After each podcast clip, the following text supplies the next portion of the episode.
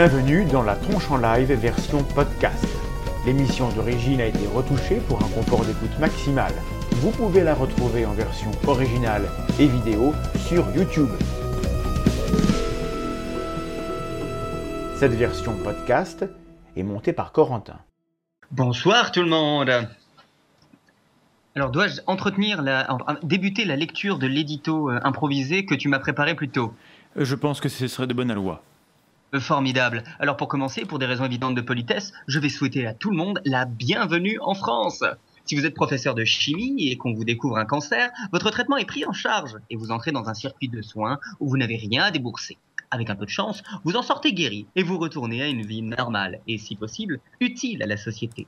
Dans notre beau pays, la série Breaking Bad aurait donc duré un seul épisode. Rendons hommage aux Américains sacrifiés qui ont rendu possible l'existence de cette belle série.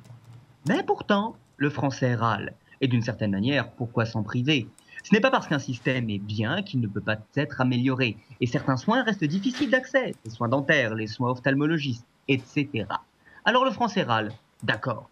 Mais parfois, en plus, il est médisant. Et ce n'est pas très gentil. Et l'on entend évoquer la corruption qui règne partout, l'arrosage systématique des médecins par les industriels, l'ombre de Big Pharma s'étend partout.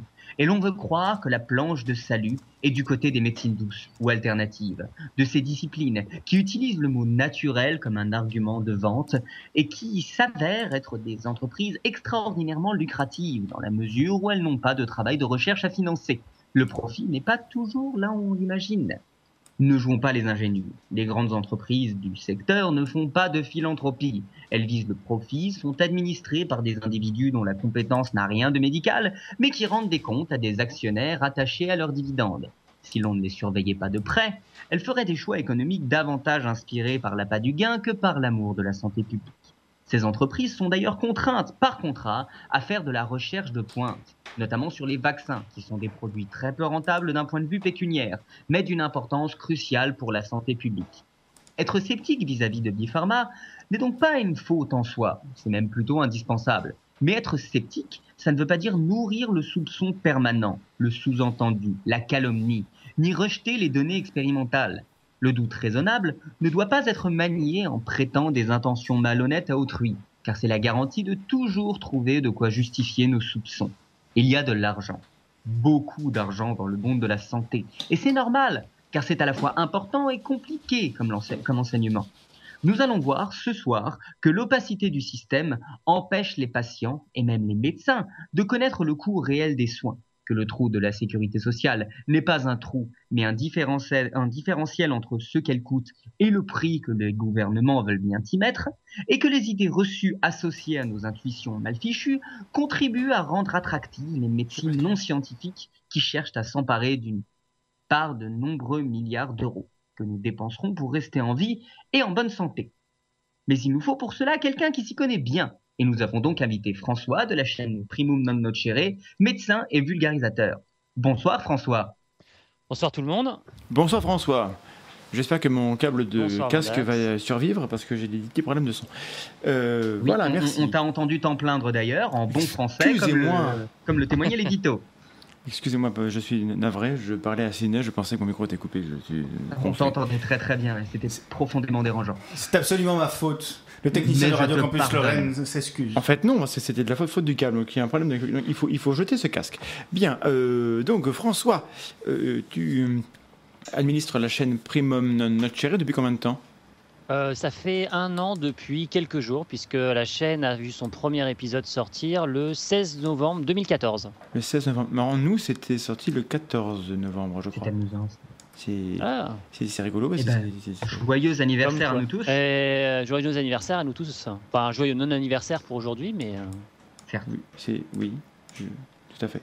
Euh, donc, donc c'est une chaîne qui parle de, de quoi? C'est une chaîne qui parle de vulgarisation médicale. J'essaye de, comme beaucoup de mes confrères sur, euh, sur YouTube, de démystifier, désopacifier un petit peu euh, le milieu qu'est la médecine parce qu'elle est plein de de préjugés, de, de mythes, euh, de légendes urbaines et euh, de choses parfois un petit peu obscures qui nécessitent parfois un éclaircissement et qui ne sont pas forcément extrêmement compliquées, euh, qui peuvent être abordables par à peu près n'importe qui.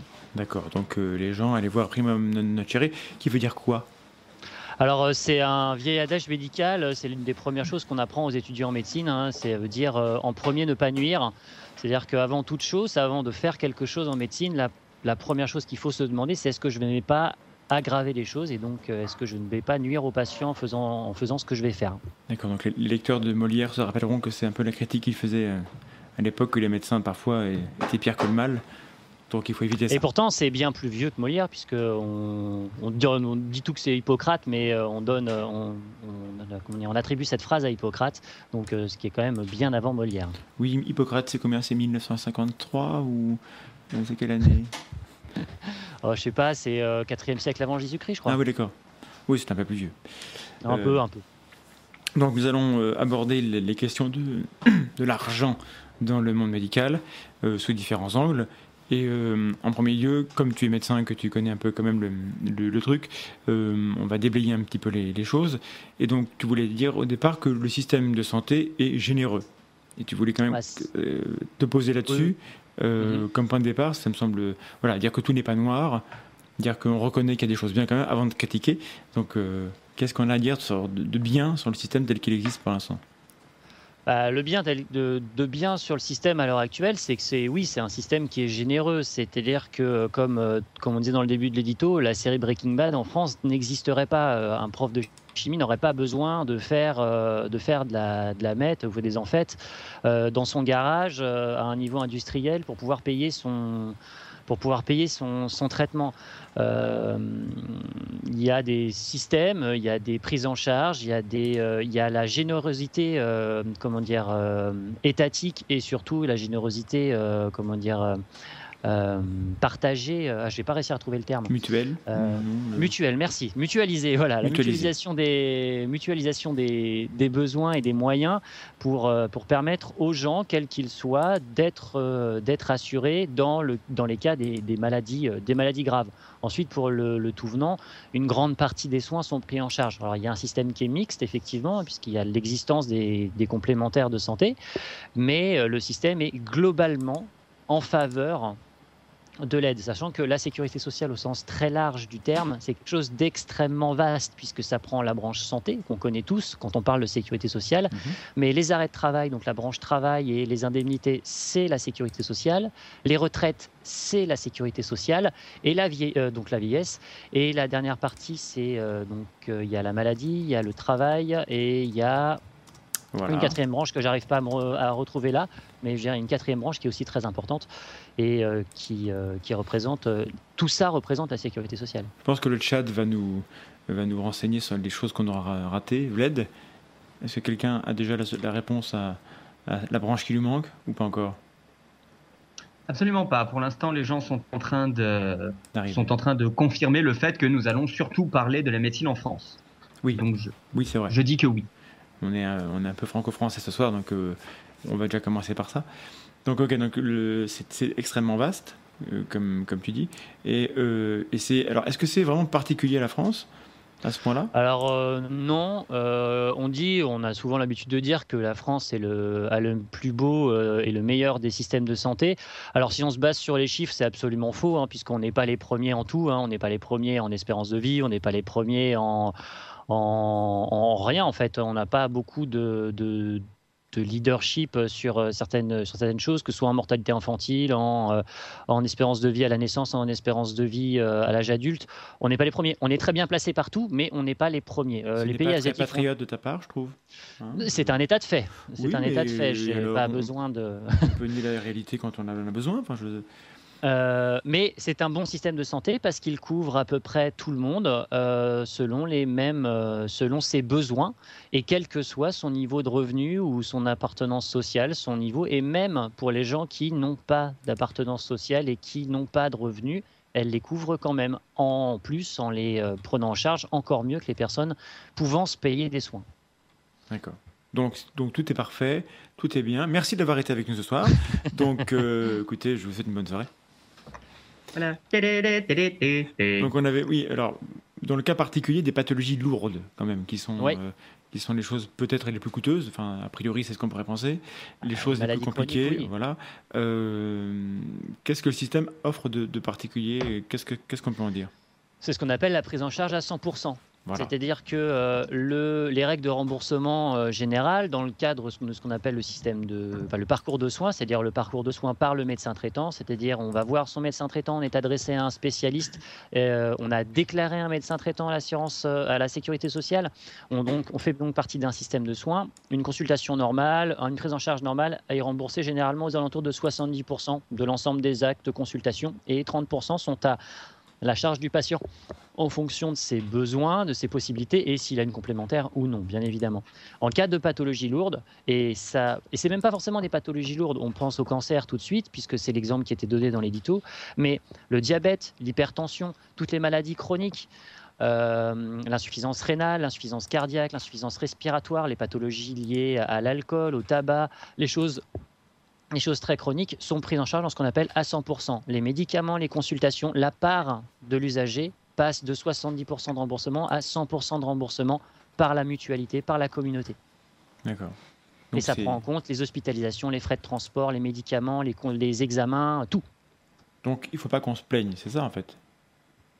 Euh, Il ne faut pas qu'on se plaigne. Euh, il y a des choses qui sont perfectibles, bien évidemment. évidemment, c'est sûr que pour un, étranger sans papier qui n'a absolument aucune possibilité de soigner, ça devient compliqué. Et il y a des choses qui restent évidemment à charge. Et euh, ce qui revient le plus souvent, je ne sais pas si on peut en parler maintenant, si on va en parler maintenant parce que c'est compliqué, c'est euh, les soins dentaires et les soins ophtalmo, c'est ce qui revient le plus souvent généralement. Oui, mais ça, c'est, bah, crevons l'abcès maintenant euh, au niveau du dentaire et de, et de, et de l'ophtalmologique. Parce qu'en fait, j'ai appris un truc quand on a préparé l'émission. Tu m'as expliqué qu'il y avait soit euh, on pouvait consulter des médecins qui étaient dans des cabinets euh, chez eux. Donc on pouvait soit aller vers des, des, des médecins libéraux, on pourrait, dire, on, dire, comme ça, ou alors passer dans, par des médecins qui, qui, font des consultations à l'hôpital. Du coup, mhm. c'est pas le même coût parce qu'il y a tout ce qui est euh, dépassement d'honoraires, etc. Ça, on va en parler après. Exactement. Mais voilà, euh, et ça, peut-être que tout le monde n'est pas au courant qu'on peut passer par deux, euh, par deux parcours différents pour ces types de soins-là. Bah, il y a deux grands systèmes euh, de santé, euh, entre guillemets. Alors, on ne veut pas dire qu'il y a de médecine à double vitesse en France parce qu'elle euh, n'est pas encore complètement installée, mais malheureusement, je pense que c'est quelque chose vers quoi on tend. Mais effectivement, il y a deux grands systèmes en France. Il y a le système public, hein, c'est l'assistance publique, donc c'est dirigé par l'État. Les médecins y sont salariés. C'est le service public, c'est comme, bah, comme tous les autres services publics. Mm-hmm. Euh, et auquel cas c'est quelque chose de très fixe. Euh, et le, patient qui se présente euh, suit les règles fixées par la sécurité sociale, pas plus, pas moins. Alors il y a certaines parties qui sont un peu différentes. Certains praticiens ont le droit de faire du libéral à l'hôpital, mais c'est particulier. Et d'ailleurs, ils rétrocèdent une partie de leur activité à l'hôpital. Et sinon, la deuxième partie, c'est ce qu'on appelle les cliniques, c'est l'activité libérale, c'est les médecins, les médecins de ville, mhm. les, les cliniques privées ou les structures semi-privées auquel cas, effectivement, euh, euh, la rémunération peut être euh, soumise à comment dire évaluation selon tact et mesure, comme on dit, par le, praticien qui peut déterminer tact de, et mesure. Oui, tact et mesure. C'est ce qui est dit dans la loi. C'est les dépassements d'honoraires doivent être faits avec tact et mesure. J'aime bien la précision des lois. Quand, une loi est aussi hein, vague que ça, c'est toujours très rassurant. Alors, pendant très longtemps, le tact et mesure avait été euh, reconnu comme euh, à la libre liberté, enfin la liberté des, praticiens. Et depuis quelques temps, c'est 2012, hein, c'est l'une des, dernière, des dernières grèves des médecins, c'était euh, le plafonnement de ces dépassements d'honoraires à 100%, 150% puis 100% du tarif de la sécurité sociale. Donc au maximum, c'est deux fois le tarif maintenant, c'est ça? Maximum, c'est deux fois le tarif de la sécurité sociale. Ce qui peut, quand on y pense, paraître énorme, mais dans la réalité des faits, est plus nuancé. Ok, donc euh, bah, juste déjà mhm. pour le point de vue du, patient, hein, qui est la personne lambda, euh, elle a le choix entre, entre deux parcours qui n'ont pas le même, même coût en fait. Non.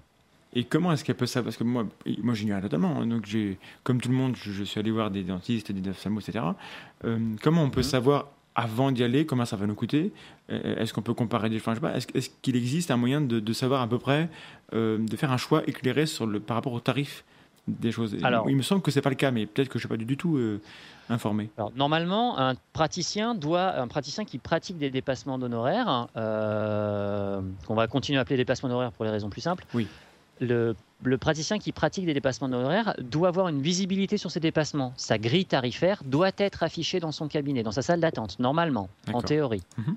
Et euh, ça doit être euh, signifié à un moment ou à un autre. Ensuite, je crois, je crois, je ne suis pas tout à fait sûr, euh, que ça peut être consultable sur Internet, sur certains sites, mais pas sur amélie.fr par exemple, qui est le site de la sécurité sociale, mais à d'autres endroits, il y a probablement une chose. Mais normalement, la grille tarifaire des, des praticiens doivent être, quand ils pratiquent des dépassements, doivent être affichés, au moins signifiés dans leur salle d'attente. Ensuite, les tarifs de la sécurité sociale sont toujours les mêmes. Hein, c'est 23 euros pour une consultation chez le médecin généraliste 28 chez un spécialiste. 46 dans certains cas pour le spécialiste. Et ensuite euh, tous les tarifs sont disponibles sur internet hein, amélie.fr tous les tarifs de n'importe quel acte chirurgical n'importe quel euh, examen radiologique biologique euh, les consultations tout est tout est consultable là-bas. Il suffit de taper et de demander. Et donc si quelqu'un fait le choix d'aller vers, vers les hôpitaux publics vers des médecins qui, font des consultations donc publiques à, à, cet endroit-là euh, comment on veut dire? euh, Est-ce que c'est le même service? Est-ce qu'on a des rendez-vous aussi vite? Est-ce que je, crois savoir qu'il y a quand même des, je vais peut-être dire une, fausseté, mais auquel cas tu pourras me corriger, qu'on a des, des, médecins qui sont à la fois en clinique et en hôpitaux, euh, qui font des consultations dans les deux, mais que, le, enfin, qui préfèrent évidemment que les patients passent par la clinique, et donc c'est pas le même tarif. Et quand on vient, on va demander un rendez-vous, prioritairement, ça passe sur la, sur la, sur la grille de la clinique. Euh, ça se fait ou ça se fait pas? Alors ça doit probablement se faire. Euh, je, je, serais euh, prétentieux de dire que ça ne se fait jamais. Ensuite, les alors, il y a, tout est possible. Il y a des gens qui font 100% libéral, des gens qui font 100% privé. Il y a des gens qui font du privé à l'extérieur et du, euh, du, privé à l'extérieur et du public euh, qui font à mi-temps. En fait. C'est cela que, que, je pensais en fait. Et il y a des gens qui font euh, du privé à l'hôpital. Ah, Certains professeurs universitaires ont une activité libérale, par exemple, à l'hôpital, mais pas forcément que des professeurs. Certains praticiens hospitaliers ont une activité libérale à l'hôpital. Mhm. C'est une consultation particulière, euh, les tarifs ne sont pas les mêmes, les patients payent leur consultation, ce qu'ils ne font pas normalement quand ils vont à l'hôpital. Et, euh, et euh, tout est à peu près possible. Mais ce qu'il faut savoir aussi, c'est qu'à la clinique, il y a des gens qui pratiquent uniquement le, tarif de la sécurité sociale. D'accord, donc l'un n'empêche pas l'autre. L'un n'empêche pas l'autre. Je connais certains praticiens qui n'ont pas ce qu'on appelle accès au secteur 2, donc le secteur avec euh, dépassement d'honoraires, et qui pratiquent uniquement des tarifs sécurité sociale à la clinique. D'accord. Alors, question, qu'est-ce qui, euh, dans la loi, euh, fait la distinction entre une zone qui peut être conventionnée 1 et une zone qui peut être conventionnée 2 alors c'est pas une zone en fait, euh, c'est euh, par rapport à la formation du praticien. Pour avoir accès au secteur 2, il faut avoir fait à la fin de son internat deux ans de formation au même endroit dans un hôpital universitaire ou public euh, en tant que dans un certain statut qu'on appelle chef de clinique ou assistant spécialisé mhm. qui permet de donner accès à cette, ce secteur 2.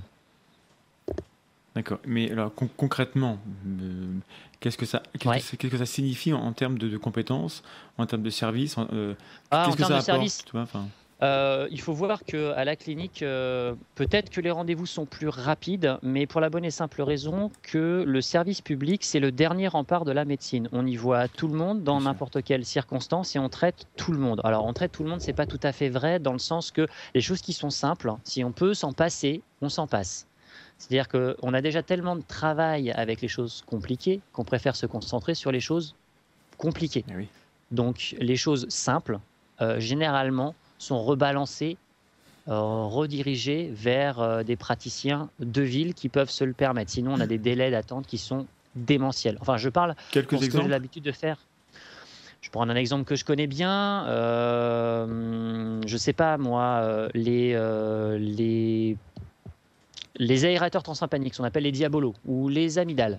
Les amygdales, ok, parce que le reste, je n'ai pas compris. Les amygdales, euh, les yo-yo qu'on dit pour les, pour les oreilles, mais les amygdales, c'est plus simple. Les mhm. amygdales, euh, évidemment qu'au CHU, on en fait les amygdales, mais euh, les amygdales chez les enfants, on en fait, allez, je sais pas, moi, à l'endroit où je travaille, ils en font 20 par semaine, quelque chose comme ça. à la clinique, ils en font 20 par jour. Oui.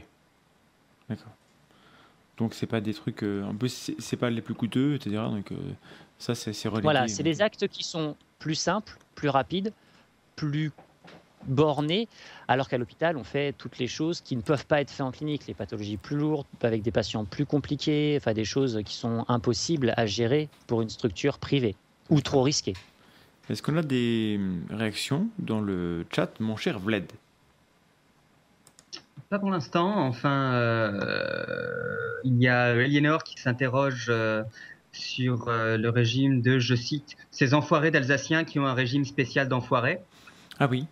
Alors c'est vrai que le verbatim. C'est vrai que c'est vrai que. c'est vrai que ce sont des, enfoirés. Donc tu, tu, tu non, c'est vrai qu'ils ont un régime particulier. Ah, pardon. Il y a les Alsaciens il y a les Alsaciens, il y a euh, une autre, il y a, dans le régime général, il y a trois parties. Il y a l'Alsace-Lorraine ou juste l'Alsace, je ne sais plus, et euh, un autre, euh, une autre petite subtilité dont je sais pas, dont je me souviens plus, mais qui est exactement un petit peu, qui sont un peu différentes, mais dans les dans les grandes lignes c'est la même chose, mais ils ont un régime particulier effectivement.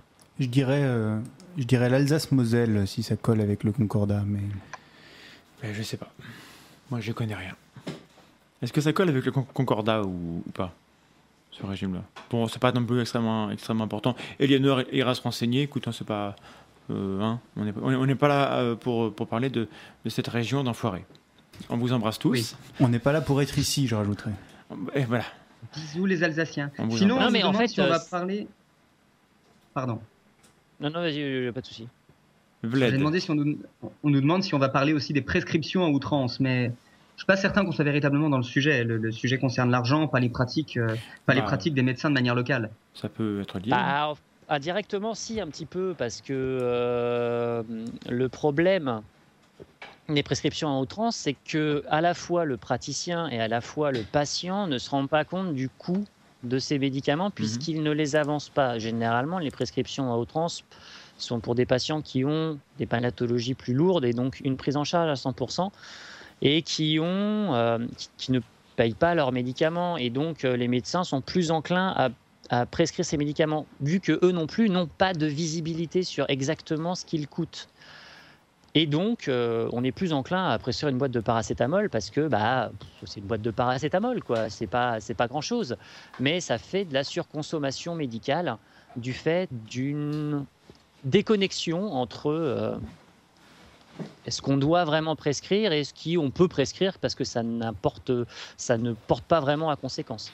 Et moi j'ai une question parce que je crois que c'est une idée reçue sur la consommation des médicaments en France parce que euh, on entend souvent à la télé ah les, Français n'ont pas le moral et ils sont les plus gros consommateurs d'antidépresseurs au monde et j'ai vu une alors je sais plus qui m'a partagé ça une un, graphe. Alors j'ignore si le graphe est vrai mais euh, dans le graphe, la France arrive dixième ou onzième, euh, et, et, on a plein de pays qui sont plus gros consommateurs de, de ces produits-là que nous. Alors, euh, est-ce que toi, toi tu, tu as des infos là-dessus sur le degré de consommation Alors, sur la consommation de médicaments en France, euh, je pense que quelqu'un qui est sur le forum à l'heure actuelle, sur le chat à l'heure actuelle, serait beaucoup plus à même que ah. moi de répondre à cette question qui est, qui est Climène, puisque en tant que pharmacien, il a beaucoup plus l'habitude. Ah, Climène, oui. Bonjour, Climène. Allez voir sa chaîne. De, faire ce genre. Oui, allez voir sa chaîne, bien évidemment. C'est euh, un collègue. Voilà, C-L-I-M-E-N, Climen, qui fait des choses. Euh, Exactement. C'est de la pharmacie et euh, il a plus l'habitude. J'ai toujours effectivement entendu dire qu'on est les plus gros consommateurs d'antidépresseurs. J'ai pas de. J'ai j'ai pas de, de, source euh, fiable là-dessus. Euh, je dois vous admettre que c'est pas les médicaments que je prescris tous les jours. J'ai pas beaucoup de, euh, j'ai pas beaucoup de visibilité par rapport à ça. Et pour, pour le reste, on va, enfin, Vlad nous fera remonter les infos de si Sylvain peut répondre à, mon interrogation naïve éventuellement. Mais donc de ton côté, tu, est-ce que tu souscris à l'idée qu'il y a trop de prescriptions, indépendamment du fait qu'on soit les premiers ou pas? Euh, oui, je pense qu'il y a une surconsommation, euh, une surprescription, et là, je pense que c'est à la fois la faute des, médecins, euh, principalement parce que c'est eux les prescripteurs, mhm. et parfois un peu la faute des patients qui demandent absolument tel truc, qui veulent, qui acceptent pas les génériques. Enfin, il y a des choses aussi qui sont à faire, de l'éducation à faire des deux côtés, mais ça change, ça change, mais c'est difficile à venir. Vous savez, le français à l'heure, le faire changer d'avis, c'est difficile. Oui, c'est sûr. Mais donc ça, c'est intéressant. Dans quelle mesure ça peut être le la faute du patient. Bon, j'entends bien que si le patient est chiant et qu'il réclame, euh, les gens y réclament, mais euh, si, dans, dans cette relation, celui qui décide, c'est quand même le médecin. a priori. Effectivement. Celui qui, qui, est, qui est Effectivement. pro, celui qui a des comptes à rendre et qui, qui a une responsabilité, c'est pas le, le pauvre mec qui va absolument sa marque euh, de médicaments, c'est comme celui qui sait. Comment, comment ça se fait qu'il n'arrive pas à... Non?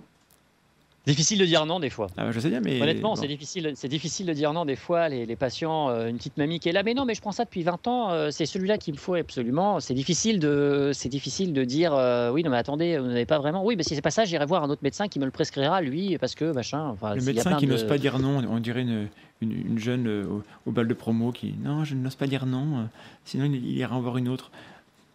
Pardon, je suis moqueur, mais à un moment donné, le- non, non, la, mais la médecine est un métier hein, sérieux, donc euh, Mais s'il oui, faut oui, dire mais non tu à, à la grand-mère, il faut, il faut le dire non à la grand-mère. Elle peut comprendre aussi, même si c'est dur.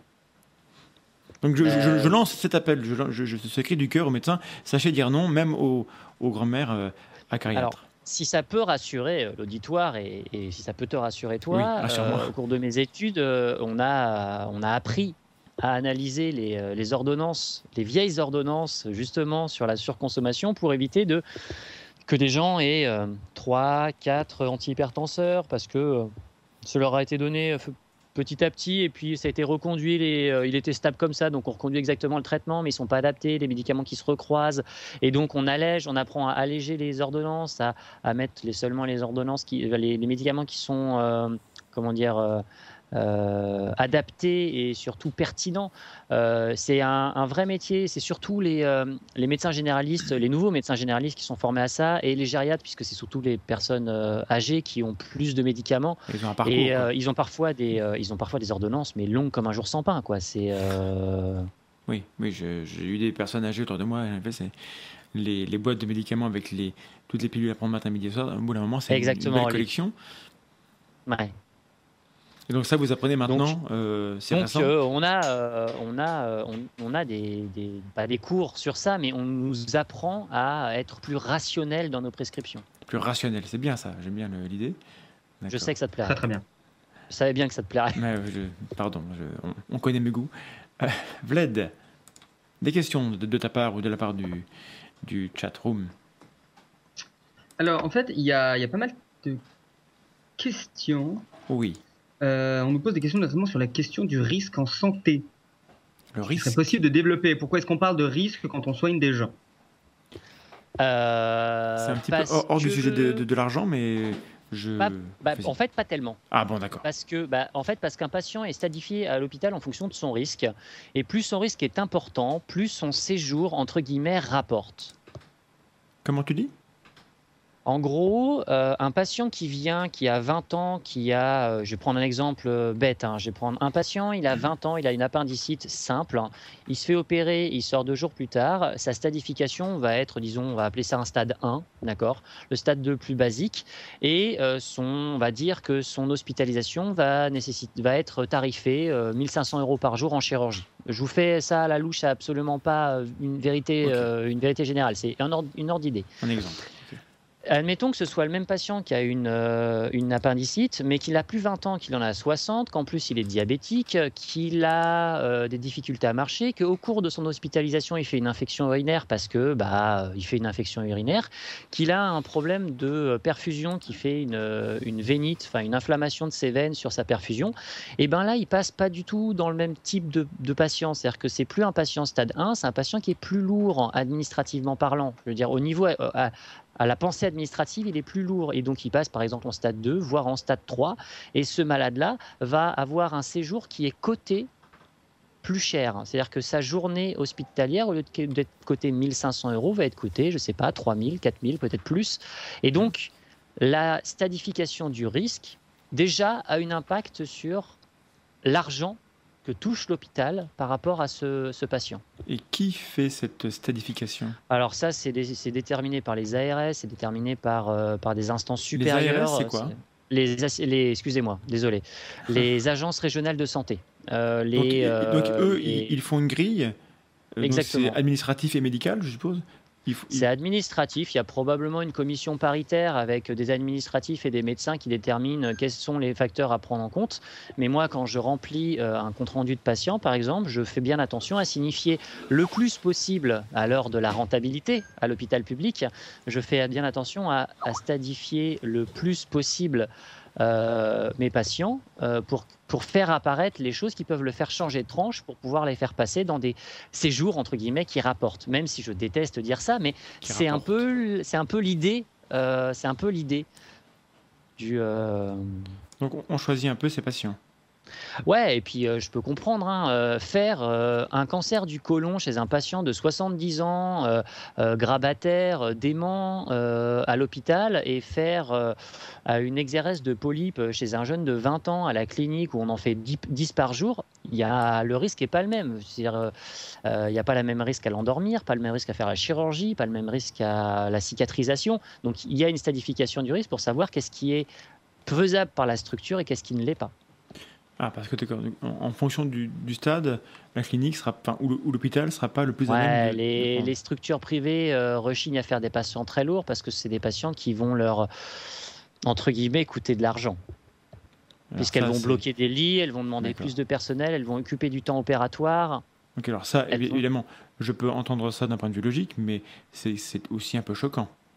Euh, J'ai pas dit le contraire, sachant je, que je- je ne t'accuse pas toi, j'ai juste que comme système, euh, euh, c'est un peu comme si, voilà, enfin, on se fait d'accord, toi tu prends les patients un peu, un peu chargés euh, dans, ton service public, euh, et moi dans mon privé, je, me- garde ceux qui qui sont pas compliqués, euh, qui ont un, bon taux de, survie, comme ça c'est des gens qui vont revenir chez moi plus tard, enfin, ça un peu bizarre, non? Ouais, alors en fait, il faut le voir aussi par rapport à, une distance qui s'est créée au fur et à mesure du temps entre l'hôpital public et l'hôpital privé, puisque l'hôpital privé est une structure qui tourne. Euh, quand on dit tourne, on peut faire plus de malades plus rapidement. Les équipes sont plus rapides, plus entraînées. Les chirurgiens sont pas plus compétents à l'hôpital privé qu'à l'hôpital public, mais ils ont plus l'habitude de faire toujours le même geste. À l'hôpital public, on voit de tout et parfois des choses qu'on voit nulle part ailleurs. Donc les patients sont plus lents. Et puis c'est le service public. Vous savez, le service public, euh, Ouais. à 17h c'est terminé, c'est plus compliqué de faire bouger les choses. Enfin, il y a des. euh, euh, c'est une structure qui est plus lourde, il y a une inertie qui est plus importante. Donc c'est pas, la, c'est Et pas le même. Justement, on, on pourrait dire que pour les, pour les cas les plus, euh, les plus délicats, peut-être que le service public n'est pas le plus adapté. Peut-être peut-être qu'il faudrait avoir des gens euh, H24 euh, plus. plus... Il y a des gens H24, Oui. c'est juste pour le, pour le, les équipes tournent pas de la même façon. Euh, Il y a, il y a une dichotomie qui s'est faite entre l'hôpital privé et l'hôpital public, où l'hôpital privé fait des petits gestes à haut rendement, alors que l'hôpital pu- euh, public fait plutôt euh, des gestes plus lourds, avec des patients qui demandent plus de temps. Euh, disons que voilà, c'est euh, d'un côté on a euh, un éclaireur qui se déplace, qui se déplace léger et qui peut bouger beaucoup, et de l'autre côté on a un hôpital, on a un hôpital public qui est un, un guerrier lourd avec une grosse armure qui peut déplacer des gros trucs, mais qui va pas très vite quoi. Vive les métaphores. Euh, Ouais. Mais du coup, je peux comprendre la, la logique économique qui, qui est derrière. Je dis pas que je l'approuve, je peux comprendre que ça se fasse comme ça. Est-ce que d'ailleurs on a une logique médicale? Est-ce que c'est cohérent avec. euh, vraiment, là, c'est une question. J'ai pas du tout de- de, de Honnêtement- réponse. Voilà. Honnêtement, il n'y a pas le même plateau technique dans une clinique que euh, à l'hôpital. Euh, Donc ça a veut dire pas- Ça veut dire quoi? Bah, en termes de plateau technique, s'il n'y a pas la même réanimation, s'il n'y a pas les mêmes équipes de radiologie, s'il n'y a pas les mêmes équipes de bloc opératoire, le même matériel, on ne peut pas se permettre les mêmes choses. Donc on ne peut pas traiter les mêmes patients, tout simplement. Donc l'hôpital est quand même le, le- le plus équipé pour. L'hôpital, Il faut voir l'hôpital comme le dernier rempart. Derrière l'hôpital public, il n'y a pas mieux pour traiter tout. Oui. Donc- Donc, bah, donc pourquoi est-ce qu'il n'y a pas que ça du coup? Tu vois, enfin, je sais pas, euh, je- bonne question. question. Ah bon, voilà. Bonne question, très bonne question. Pourquoi il n'y a pas que ça? Parce qu'à ce moment-là, on ne pourrait pas soigner tous les malades. Parce que des interventions comme les amygdales, par exemple, il faut des structures capables de faire euh, une centaine d'amygdales par semaine, parce que sinon, on n'aurait plus la place de les faire au CHU. Euh, enfin, quand je parle de CHU, je parle de l'hôpital public. Euh, Il n'y a, pas la- il n'y a pas la structure pour accueillir tout ce, tout ce volume de patients. Mais enfin, je, si, ce- si cette structure existe dans le privé, pourquoi est-ce que le public ne sera pas capable de, de, de produire ça? Dire, On est capable de tous les jours accueillir des centaines de milliers d'élèves dans les écoles qui sont en service public. Pourquoi est-ce qu'à l'hôpital on ne pourrait pas faire ça? Encore une Hmm. fois, c'est totalement na- naïf. hein. Peut-être qu'il y a des Non, non, non, c'est pas, hein. pas naïf. Alors déjà, en termes de place, tout simplement. Oui, mais ça, Euh, ça, ça, ça peut se créer.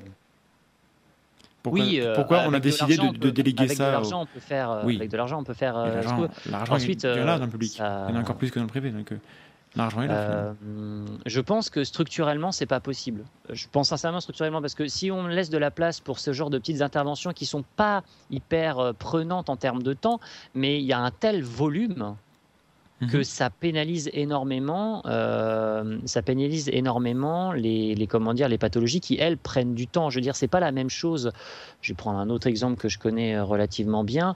Euh, Il n'y a pas la même chose que de faire 20, 20 fois 4 dents de sagesse dans la matinée que de faire euh, un cancer de la bouche euh, qui prend 12 heures d'intervention. Oui, mais bien sûr. Mais c'est. Euh, Enfin, vas-y. Visible, visiblement, François, il y a quelqu'un dans le chat qui n'est pas tellement d'accord avec toi et qui se demande si tu as déjà travaillé dans une clinique privée. Euh, oui, Mais pas d'accord sur quoi? Quel est le Il point dit qui- que visiblement dans les cliniques privées, enfin que lui travaille dans le privé, qu'ils ont déjà fait des opérations à cœur ouvert, que ça se pratique Ah oui. très bien de toute évidence. Mais oui, ça, ça, ça mais c'est des interventions standardisées. On ne fait pas tout et n'importe quoi. Bien sûr, enfin voilà, il y a, il y a, euh, je pense que les, les cliniques sont peut-être plus formatées pour, pour répondre à, cer- à certains types de besoins, alors que l'hôpital c'est le, euh, est là pour, euh, pour prendre le tout venant. Cette. Oui. Oui, oui, oui, évidemment, il y, a des, euh, structures qui font euh, de la cancérologie en privé, bien évidemment. Euh, il, y a des, structures qui font de la cancérologie en privé, des structures qui font des interventions à cœur ouvert en privé. D'ailleurs, je pense que 50% des interventions cardiaques se font en libéral à l'heure actuelle. Mais une greffe de cœur ou alors des pathologies extrêmement lourdes avec de multiples assistances circulatoires pour la chirurgie cardiaque, par exemple, euh, ne se font pas en privé parce que euh, quand on est obligé d'administrer des produits à euh, 700 euros le milligramme euh, et qu'on est obligé d'en passer 10, 15, 20 euh, avec des chiffres qui montent extrêmement rapidement, on peut pas se permettre de faire ça dans une structure privée et les patients n'ont pas forcément, la clinique n'a pas forcément ne serait-ce que le plateau, la, la- technique sur place pour gérer ce genre de patients. Je dis pas qu'elles sont euh, juste euh, faites pour faire de du, rentable. Euh, Il y a des gens qui euh, font euh, des choses non rentables parce qu'ils ont une activité rentable à côté, qui donc continuent à faire des choses,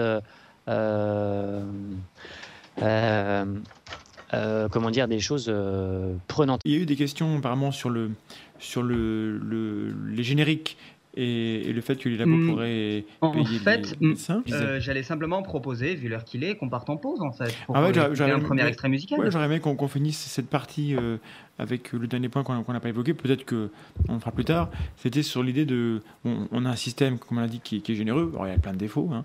On est en France, alors on, on va râler. Mais euh, est-ce qu'il y a des, déjà. Est-ce qu'on va déjà vers où il se dirige? Comment il évolue? Et euh, quelles sont les, les bonnes nouvelles ou les mauvaises nouvelles? Pour les 10, 20 prochaines années de, du point de vue de- du médecin qui, qui pratique ça de l'intérieur? Alors, je vais prendre mon point de vue à moi. Je ne vais pas aller plus loin que le mien. Euh, je pense que la volonté euh, étatique, à l'heure actuelle, c'est de créer un hôpital public rentable. Clairement, hein, je vous mens pas, je, je vais dire des choses qui peuvent être paraître choquantes, mais euh, j'ai eu aujourd'hui, enfin pas aujourd'hui, hier, il y avait une réunion dans mon hôpital qui était, euh, qui était l'efficience à l'hôpital. Comment rendre l'hôpital efficient? Alors c'est pas une mau- mauvaise chose, hein, il faut Non. que l'hôpital soit, efficient, c'est une, très bonne chose. oui. Mais euh, derrière ça, derrière ça se sous-tend la question de la rentabilité. Et euh, il faut que l'hôpital devienne rentable. Donc le manager, d'un certain point de vue, comme une entreprise. C'est d'ailleurs pour ça qu'on fait ce qu'on appelle en ce moment le virage ambulatoire. Alors c'est un terme un peu barbare pour dire l'activité de l'hôpital va se déplacer de plus en plus vers une activité qu'on dit d'ambulatoire, c'est-à-dire des patients avec un circuit court qui rentrent le matin, qui sortent le soir, des interventions Oui. plus courtes pour essayer justement de faire du volume qui est rentable, pour permettre justement de traiter aussi les patients lourds derrière. Donc ce que tu me disais tout à l'heure, pourquoi l'hôpital ne le fait pas, c'est la volonté. D'accord.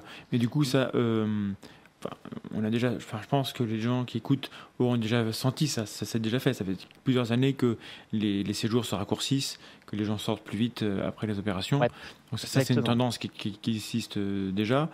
Jusqu'à présent, euh, j'ai pas l'impression que qu'il y ait des conséquences négatives sur la santé. Est-ce que, est-ce que, est-ce que, voilà, est-ce que la Non. rentabilité à un moment donné, euh, il faut faire un, un compromis entre euh, dépenser moins et soigner moins? À un moment donné. Donc, euh, est-ce que jusqu'à présent, tu penses que le compromis euh, respecte le soin ou pas? Euh, pour l'instant, oui. À l'hôpital public, la question ne se pose même pas. Euh, et je pense les médecins sont tellement euh, regardés là-dessus que, on- enfin, en tout cas en France, Mhm. on privilégiera, on privilégiera, bref, on fera toujours en sorte, toujours. on fera toujours en sorte que l'intérêt du patient prime sur tout le reste. Hein, je vais pas faire du, je vais pas faire du, du chauvinisme primaire, mais primum non nocere quoi. D'accord. Donc ça, pour l'instant, il n'y a, pas d'inquiétude à avoir sur le, sur le système français. Ça, ça reste sa priorité. Bon, c'est une bonne nouvelle. Je pense qu'on va pouvoir faire une pause pour respirer après cette bonne nouvelle. Mon cher Vlad, qu'est-ce que tu nous as concocté? Qu'est-ce que j'ai concocté? Eh ben, écoute, nous avons deux morceaux et je propose euh, de débuter, puisqu'on parle de médecine et que qui dit médecine dit docteur. Pas un docteur en médecine, tant pis, mais I am the Doctor de Marigold, donc pour, euh, pour la série Doctor Who. I am the Doctor sur Radio Campus Lorraine. Tout à fait. On se retrouve tout de suite. C'était Doctor Who. I am the Doctor. Et voilà. Donc, cher docteur, On euh, nous sommes de retour sur, sur l'antenne de Radio Campus Lorraine. Et nous t'entendons, mon cher François. Allô? Allô François Est-ce que vous m'entendez Absolument oui. Nous t'entendons très bien. Lui ne nous entend. Il est parti. Bon. Alors, on va en profiter pour appeler Radio Campus Lorraine 99.6 FM à Nancy, 106.1 à FM à non, Des fois que vous soyez en voiture et que vous tombiez par hasard sur nous comme ça. Voilà, donc pas de problème. Nous, nous sommes sur Radio Campus et nous entendons parfaitement le docteur François qui, lui, malheureusement, je le vois sur, ma petite, euh, sur mon Skype, lui n'a pas, n'a pas le son. Mais on t'entend, François. Allô? Il est, il, il est perdu. Il est Vous perdu. ou pas? Alors, je lui ai dit que nous l'entendons. Oui. Voilà. Donc, lui, apparemment. D'accord, mais c'est juste que euh, j'ai plus mon, j'ai plus mon casque, donc euh, je sais pas pourquoi il a déconné. Alors bon, bah c'est pas grave, on va se, il va se, se brancher différemment. On va passer à la deuxième partie de l'émission où nous avions prévu, alors je prends mon papier, de parler de, du coût du, du système de santé parce que donc euh, on a évoqué le fait que les médecins n'avaient pas forcément euh, une vue sur ce qu'ils dépensaient parce que eux-mêmes n'ont- pas toutes les infos. Euh, et donc on, on a déjà évoqué le fait de la le cas de la médecine conventionnée par rapport aux différentes aux différents secteurs. Euh, est-ce que ça on, on en reparle ou est-ce que ça on, on Ouais, je vais faire juste parce que j'ai pas bien expliqué. En fait, il y a trois secteurs en Voilà. gros dans la médecine. Il y a Faisons le secteur clair. 1, Vas-y. Le secteur 1, qui est le secteur conventionné, tarif sécurité sociale, pas de dépassement d'honoraires. C'est euh, la sécurité sociale détermine un prix pour une consultation, un acte ou un examen, et euh, le patient est remboursé sur cette base. Voilà, ça c'est le truc le plus simple. Mhm. C'est l'hôpital public et certains praticiens en libéral. En deux, euh, il y a ce qu'on appelle le secteur 2, donc c'est l'activité libérale avec complément d'honoraires ou dépassement d'honoraires. Euh, je vais arrêter de dire ça. Dépassement d'honoraires. Et euh, c'est accessible à certains types de praticiens. Et les patients sont remboursés sur le tarif de la sécurité sociale et ensuite le dépassement d'honoraires est remboursé plus ou moins par les complémentaires santé. Et ensuite, la dernière partie, c'est le secteur 3 qui est du non conventionné. Le patient, le praticien n'adhère pas au système de remboursement de la sécurité sociale. Le, prat- le- le patient paye l'intégralité des soins. Et ça, c'est beaucoup de médecins? C'est une minorité de Oui. médecins qui a tendance à augmenter ces dernières années Ah. du fait des contraintes de la sécurité sociale. D'accord. Mais ça, est-ce que ça concerne certaines spécialités en particulier ou est-ce que peut- Principalement les chirurgiens, D'accord. Donc chirurgiens sont beaucoup en. qui sont les, euh, les chirurgiens qui sont les principaux pourvoyeurs de, complé- de dépassement d'honoraires. Oui. Excusez-moi. Donc quand on parle de secteurs, hein, comme tu l'as dit, c'est pas des secteurs euh, géographiques, c'est des secteurs d'activité. C'est des secteurs d'activité, c'est vraiment des, euh, comment dire, des accréditations de travail. D'accord. Et donc justement par, par rapport à par rapport à, à- à l'argent et, et aux médecins, on a eu des questions dans le chat sur le qu'en est-il des, des labos qui payent les médecins pour qu'ils ne prescrivent pas des génériques mais des, des médicaments euh, de marque? Est-ce que ça existe? Euh, alors je vais, je vais dire non. Non, Voilà, euh, bon. puisque c'est, euh, c'est, je pense, complètement impossible. Euh, peut-être que je suis naïf, Non, mais- hein, mais... je ne connais pas. Alors, les laboratoires essayent de nous démarcher Oui. tous les jours pour qu'on prescrive leurs médicaments. Ça, c'est sûr. Voilà. Et s'ils le font toujours, c'est que d'un certain côté, ça a un effet. Sinon, ils ne le feraient pas. D'un côté, euh, lobifier à mort et faire de la pub, forcément, quand on a besoin de chercher un médicament et qu'on n'en a qu'un seul qui revient en tête, bah, on va prescrire celui-là. C'est évident. Oui, c'est Euh, ensuite, hein, ouais, ouais. Euh, des laboratoires qui font des chèques à des médecins et qui disent ouais, bah, je vais prescrire que ce truc-là, non. Ça, clairement pas. Et pourquoi? Euh, déjà, je pense que c'est pas légal. Oui, mais, voilà, mais il me semble que tu, tu m'avais dit ou j'avais entendu que le médecin doit déclarer Ah, absolument tout ce qu'il reçoit. Euh, il est possible de déterminer exactement tous les avantages en nature. Euh, les médecins sont obligés de déclarer tous les avantages en nature, mais ce n'est pas que les médecins qui sont obligés de déclarer. Les laboratoires sont obligés de déclarer les avantages en nature qu'ils font aux médecins. Si c'est quoi, par euh, vous aviez mon nom et mon secteur d'activité, vous pourriez aller sur, euh, sur un site qui vous donnerait exactement l'ensemble des dépenses que je suis euh, ou des avantages que j'ai pu recevoir sous toute forme que ce soit. Euh, un repas d'affaires, euh, une inscription à un séminaire, euh, une, euh, une participation à un pot pour, euh, par exemple, euh, euh, je sais pas moi, je fais une conférence, j'organise un pot à la fin euh, financé par un labo parce que euh, c'est comme ça que ça fonctionne. Euh, je suis obligé de le déclarer, le laboratoire est obligé de le déclarer. Mais euh, qui vérifie ça? Euh, L'État, D'accord. Mais- l'État, euh, si disons que c'est comme tout, euh, si je le déclare pas, c'est comme travail au noir. Mhm. Euh, tant qu'on se fait pas gauler, euh, c'est bon quoi. D'accord. Et donc tu dis que ça, c'est accessible par tout le monde ou uniquement par... par euh, Non, c'est accessible à tout le monde. Je sais plus, euh, je sais plus. Je crois que c'est sur le conseil de, sur le site du Conseil de l'ordre ou sur ameli.fr. On peut voir les déclarations de, son praticien. D'accord. Donc, euh, donc, a priori, donc, euh, euh, si, Ah, les, si les- euh, si les c'est gens respectent les règles et a priori ils ont intérêt, sinon euh, ils, risquent gros, on ne peut pas avoir de corruption, en tout cas euh, aussi grosse que ça, même si, comme tu le dis, il y a quand même une, influence qui existe. Et moi, on m'a cité des exemples sur les campus où les, bureaux des étudiants et où même les, campus en eux-mêmes sont financés en grande partie par des, labos, donc qui payent les soirées, qui, qui financent certains, certains, certains bâtiments, certaines réflexions, etc. Donc il y a beaucoup d'argent des labos privés qui, comme ça, qui rentrent sur le campus. Et Mm. évidemment, s'ils le font, comme tu l'as suggéré, c'est que c'est pas en pure perte, a priori. Ils le font pour être présents dans les esprits. C'est un petit peu comme Microsoft qui donne euh, des licences de, de ces lo- logiciels dans les écoles pour que les élèves apprennent à utiliser ces logiciels et deviennent familiers avec ça et après deviennent, deviennent prisonniers. Moi, je suis un, bel exemple. Je suis sous Windows parce que j'ai une flemme totale d'aller ailleurs et j'ai tort d'être comme ça, mais, euh, mais ça marche même avec des gens plus ou moins, rationnels. Donc, est-ce que ça, euh, il y a des réflexions sur euh, cet aspect-là de, de l'argent privé qui, vraiment qui, qui va au contact des étudiants en, médecine et des médecins aussi peut-être? Bah, je pense que c'est vraiment un jeu de dupe. C'est pas aussi euh, pervers que dans certaines écoles d'ingénieurs ou de commerce où les mecs, les mecs viennent démarcher directement dans les écoles pour dire voilà, euh, fais cette, formation-là, euh, nous on te file un contrat derrière et ensuite tu rejoins, tu viens chez nous. Moi je connais des gens qui ont fait ça pour euh, l'industrie pétrochimique par exemple. Euh, les mecs se sont fait démarcher, démarcher directement à l'école, euh, ils ont terminé leur cursus, ils se sont fait embaucher chez Total ou quoi. Euh, je ne connais pas, à mon sens, euh, de, euh, de démarchage aussi euh, éhonté euh, en médecine. Que les laboratoires soient présents, c'est normal. C'est, euh, ils sont obligés d'être euh, bah, de lobifier pour être. euh, Oui, bon, ce sont des, interlocuteurs aussi, hein, des médecins. Donc forcément, c'est le même monde, oui. Ensuite, euh, dire que euh, les campus se font arroser, euh, c'est un petit peu, un petit peu surfait. Euh, moi, j'ai fait partie euh, du bureau des étudiants de ma, ma faculté pendant un an. J'étais responsable des partenariats. Je peux vous dire que pour obtenir quelque chose d'un laboratoire, euh, il faut se lever de bonheur. Les étudiants, les jeunes étudiants, ça les intéresse pas. Les internes, certains chefs et certaines branches particulières les intéressent beaucoup plus. Oui, donc ils, ciblent un petit peu leur, euh, leur euh, lieu où ils veulent faire du, lobbying. Mais enfin, bon, moi, je, je, dis parce que moi, on m'a- fait remonter des infos. Je pense que c'est un peu différent en fonction des campus, en fonction justement des, des, des, formations spécialisées qui, ont lieu dans les écoles ou dans les hôpitaux ou dans les, internats. Je ne sais pas comment, on appelle ça, mais voilà. Visiblement, il y a quand même un, un mélange des genres, j'imagine. euh, et je dis pas que tout le monde est corrompu, naturellement, mais que si autant d'argent circule, c'est que ça a certainement un, effet. Et est-ce que tu sais s'il y a des organismes qui surveillent ça?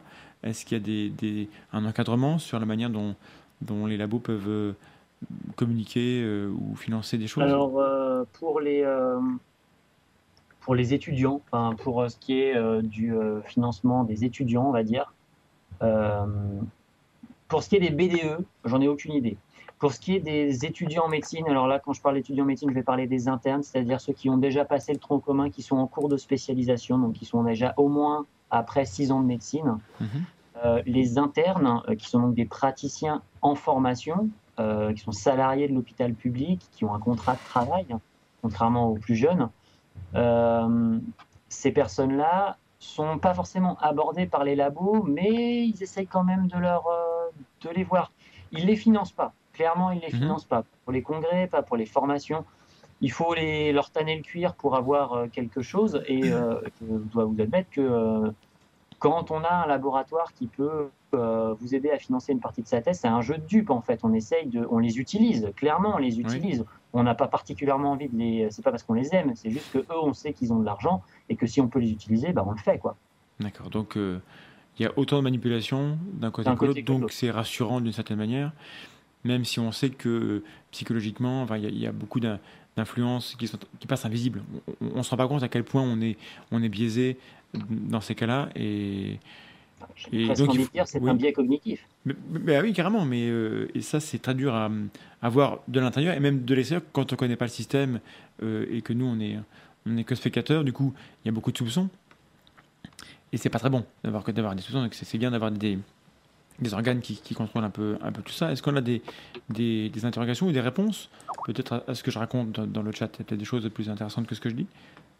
Bah, je te dis, à part la, à part la, la transparence euh, au niveau des, des Oui. ressentis, enfin des, des déclarations de ce que des avantages en nature perçus par les médecins.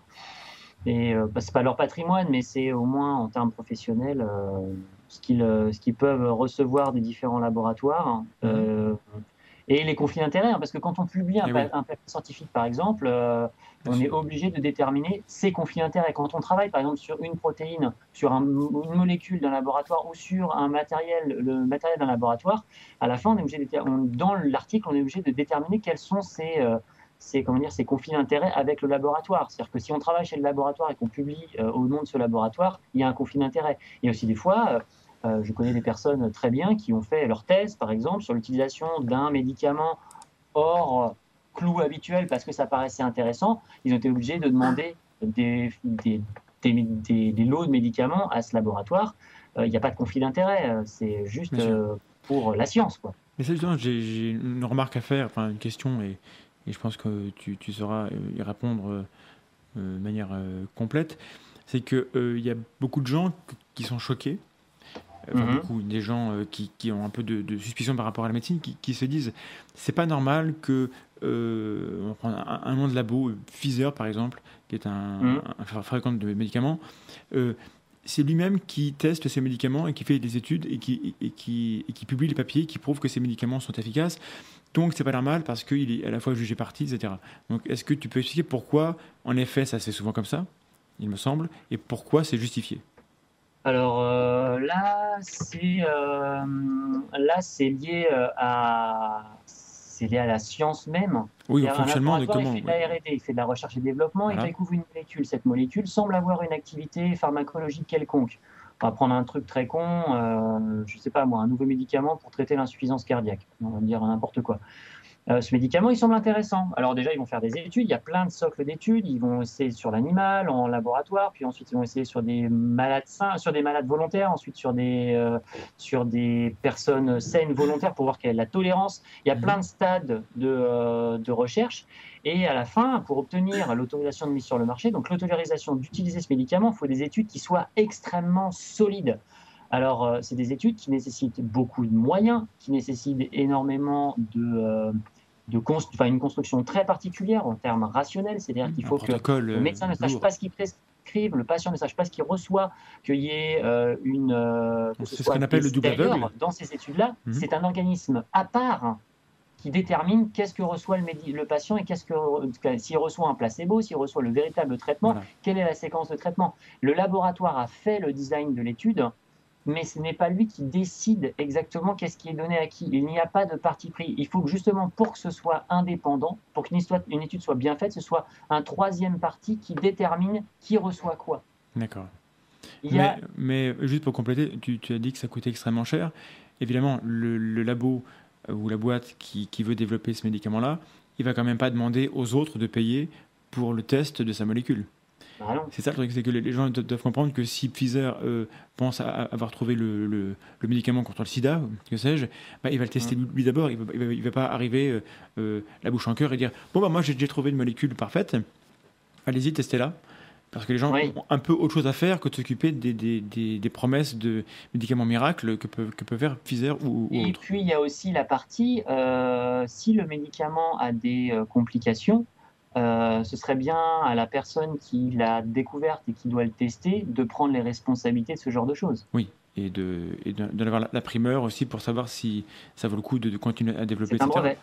C'est ça, voilà. Un- Il, y a, il, y a des, enfin, il y a un processus euh, dans- intellectuel dans la manière de, d'amener les choses. Il y a un coût associé à cela, et c'est des choses qui, qui ne peuvent pas se faire hors d'une structure qui décide. Donc, euh, en, en l'occurrence, un, un labo. quoi. Ensuite, euh, pour faire une étude comme ça, euh, pour faire une étude pharmacologique, on va dire, euh, pour mettre un nouveau médicament sur le marché, il faut que euh, l'étude passe devant une commission qui est, euh, qui est comment dire, parfaitement indépendante pour déterminer si l'étude est valide, si elle En est amont. éthique, s'ils ont le droit de le faire.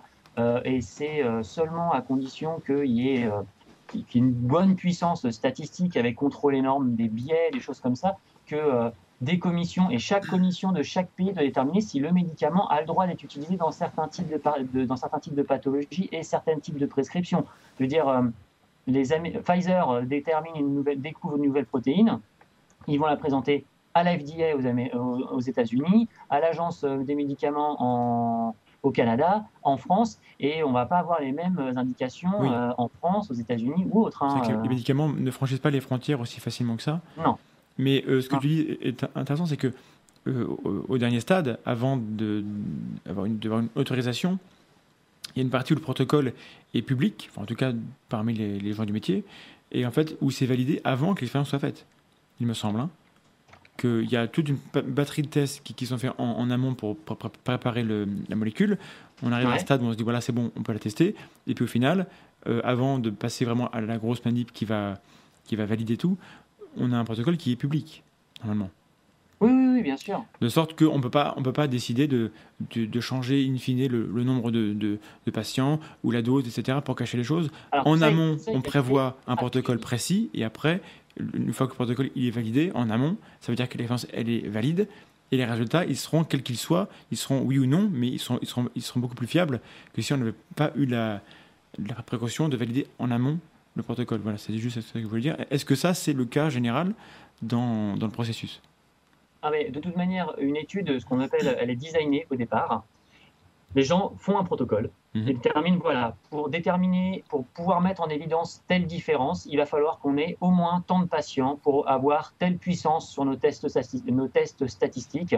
Et il va donc nous falloir, voilà, le design de l'étude va être comme ça, on va avoir tant de personnes qui vont prendre ce médicament, tant de personnes qui vont prendre le gold standard ou un placebo, et on va faire ça comme ci, comme ça, le design de l'étude il est comme ci, comme ça, on va présenter ça à un comité d'éthique euh, on va présenter ça à un comité d'éthique qui va nous donner l'accréditation pour passer les tests. Et ensuite, on va faire nos tests. Et c'est un comité indépendant qui va déterminer qui reçoit quoi. Nous, on va faire que donner le médicament. Et quand tout, sera, tout, tout sera, ça, tout ça sera fait, on va, on va lever l'anonymat des, euh, des prises de doses et des choses comme ça. Et on va faire nos calculs. Voilà. Ça, c'est le, le cas d'école. Moment, ça va se passer comme ça. Et ça, ça, ça protège contre les manipulations de, de chiffres, etc. Contre tous les billets qui pourraient venir euh, après ou avant. Une fois que c'est validé, le protocole est, est, est comme ça. Donc ça, ça devrait rassurer les gens et leur, leur permettre de comprendre pourquoi c'est bien les labos qui doivent financer les recherches sur leur, pa- sur leur molécule. Bien sûr. Autrement, euh, ça, euh, je sais pas comment ça pourrait marcher. Donc, Bah, Mais- Je vois pas non plus comment ça pourrait marcher. Je veux dire, ils doivent faire la preuve de bonne foi que leur médicament est utile. Donc, ils doivent dépenser. Enfin, c'est eux qui doivent faire la preuve. C'est ça. Sinon, ça serait, ça serait comme demander à, à, l'État de financer la recherche privée. Et chaque État devrait le faire. Oui, bon, ça, in fine, mais euh, voilà, enfin, en plus, oui, parce que les, les, les seuils ne sont pas les mêmes et les démarches euh, sont différentes. Voilà, donc ça, ça, me semble intéressant parce que c'est quand même un- une question centrale dans l'argent et la, et, la, et la médecine. Qui finance la recherche Pourquoi? Et euh, après, c'est la question des, des- des brevets, etc. Que- Quelle est la durée d'un d'un brevet Est-ce que c'est variable euh, pour une molécule euh, de, de, de soins, enfin, contre le diabète ou que sais-je? Très probablement, euh, il doit y avoir des techniques entre une différence entre une, enfin, il doit y avoir des différences entre les différentes molécules et types de molécules. Euh, je ne sais pas honnêtement quelle est la durée d'un brevet. Tout ce que je sais, c'est qu'il y a beaucoup de, de molécules qui tombent dans le domaine public. Oui. Il y en a pas mal qui tombent régulièrement dans le domaine public. Et euh, tiens, je crois qu'il y a Climène sur le chat qui dit un truc sur ça. Alors, Euh, je crois qu'il dit 20 ans. 20 ans pour le, pour le brevet, pour une molécule euh, donc, euh, de synthèse. Sachant que, sachant que le brevet est valable pour une indication particulière. À chaque fois, alors le brevet de la molécule, est- Mhm. est- voilà, mais chaque indication relance le brevet. C'est-à-dire que, disons que on prend un médicament qui traite l'hypertension artérielle pulmonaire, un médicament euh, très euh, connu, hein, le sildenafil, euh, traité pour euh, utilisé pour traiter l'hypertension Ah artérielle. oui, c'est très connu, naturellement. Tout le monde Ah, aussi le connaissait. voir, c'est très connu. Il s'avère que les gens ça. qui sont traités pour euh, un, Vlad? J'ai- dit tout le monde sait ça, bien sûr. Euh, Enfin, voyons. Eh, Vous allez voir, tout le monde sait ça. Il s'avère que Pfizer, quand il a testé ce médicament, s'est rendu compte que ses patients traités pour l'hypertension artérielle pulmonaire avaient de violentes érections en prenant le sildenafil. Ah, Et donc, euh, l'extension de la- l'autorisation de mise sur le marché, c'est dévo- c'est dérouté de l'hypertension artérielle pulmonaire, pour lequel il est toujours utilisé, et les troubles de l'érection. Et c'est devenu le Viagra. Et donc, le brevet a été relancé pour autre chose, Ils sur une nouvelle forts. durée. d'accord. C'est ça. Bah, du coup, je, je ne sais quoi répondre après cette, cette in- intervention extrêmement étonnante. Donc, euh, oui, bah, je sais plus. Vlad? Sauve-moi la vie.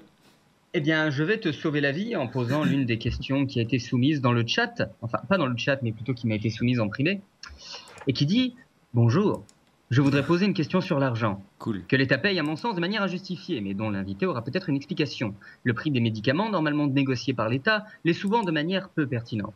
Je prends l'exemple du nouveau traitement contre l'hépatite C, qui me semble coûte plus de 45 000 dollars pour un prix de fabrication de moins de 500.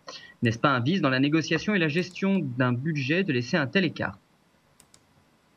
Qu'en est-il? C'est vrai qu'il y, a- il y a- il y a Alors. des scandales par, par rapport à certains prix. Ouais. Alors là, je pense qu'il y a une mésentente entre deux choses. Il y a effectivement un nouveau traitement pour l'hépatite C qui coûte extrêmement cher. Ça, je suis tout à fait d'accord. Ensuite, il y a aussi eu une polémique aux États-Unis par rapport à un médicament qui est utilisé dans le traitement de certaines pathologies infectieuses comme l'hépatite C dans le cadre du VIH, où le laboratoire a décidé de multiplier par 7000% quelque chose Voilà, comme c'est ça. ça qui m'avait son choqué à l'époque, oui. Ah oui, oui, oui, Et, donc, euh, alors effectivement, le nouveau traitement contre l'hépatite C coûte très cher. Je connais absolument pas son prix de fabrication, mais euh, ce nouveau traitement, est-ce qu'il justifie son prix? Je pense que oui, de toute manière, puisque même si on paye un traitement 45 000 euros avec une chance, je crois, qui est de l'ordre de 70% de guérir l'hépatite C, à la place d'avoir un traitement pour l'hépatite C et donc des problèmes chroniques de l'hépatite C sur 40 ans, je pense que l'investissement en vaut la chandelle. Les laboratoires le savent très bien. Et certains médicaments ont un certain coût de fabrication, quand Oui, même. mais voilà, c'est ça. ça qui- Ils ont un certain Est-ce que c'est raccord? Parce que euh, se dire, oui, ça, ça vaut le coup parce que l'offre et la demande Ah. et, le, et, le, et le, le du marché, c'est une réponse. Mais euh, a priori, c'est pas la logique qui devrait prévaloir pour un, pour un médicament. C'est pas. Est-ce qu'un médicament, c'est un produit, un produit comme un autre? Alors ma là, la question, euh, là, c'est plus, c'est plus de la médecine, c'est plus euh, lié. euh, nous, médecins, ne faisons que prescrire les médicaments, on ne les crée pas. Là, c'est un problème lié à- au marché pharmaceutique. J'ai pas de réponse par rapport à ça. Est-ce que c'est abusé? Oui, je pense que oui. Mais est-ce que les laboratoires pharmaceutiques sont là pour pour faire du bénévolat? Oui, mais J'ai quelques doutes. Il suffit de voir le rachat de. euh, attends, qu'est-ce qui s'est passé aujourd'hui en termes de rachat? Je crois que c'est, euh, bah, je crois que c'est Pfizer qui a dû racheter une autre boîte énorme pour genre euh, 150 milliards de dollars pour C'est faire euh, le leader mondial de la pharmaceutique. Ça doit dater d'hier ou d'avant-hier, hein, quelque chose comme ça. Bah, c'est, on a- mais non, mais ma question, quand même, si tu peux me donner ta lumière, bon, ce sera un- ton avis personnel, mais est-ce qu'un médicament est un produit comme un autre? Est-ce qu'un médicament est un produit comme un autre? Non, on ne fait pas 10 ans d'études pour prescrire des cachous. C'est ce que je réponds à, mes, à, mes- à ce que je dis à mes patients en, à- en permanence. On n'a pas fait 10 ans d'études pour prescrire des cachous. Les médicaments ne sont pas des biens comme les autres. Mais du coup, du point de vue du marché, est-ce qu'on on doit avoir la même logique? Euh, voilà, Moi, j'ai mon point de vue, mais je, euh, quand on est professionnel, quel, quel regard on porte là-dessus? Je pense, je pense que non. Je pense que les, je pense que les gens, par exemple, je pense que le jour où euh, quelqu'un aura inventé le traitement contre le VIH, il aura deux possibilités. Soit en faire don à l'humanité, comme euh, celui qui a inventé le vaccin pour la polio l'a fait sûr. pour la polio, Mhm. soit le vendre et se faire du profit. Et je pense que là, c'est euh, c'est une guerre de, euh, c'est une guerre d'idées.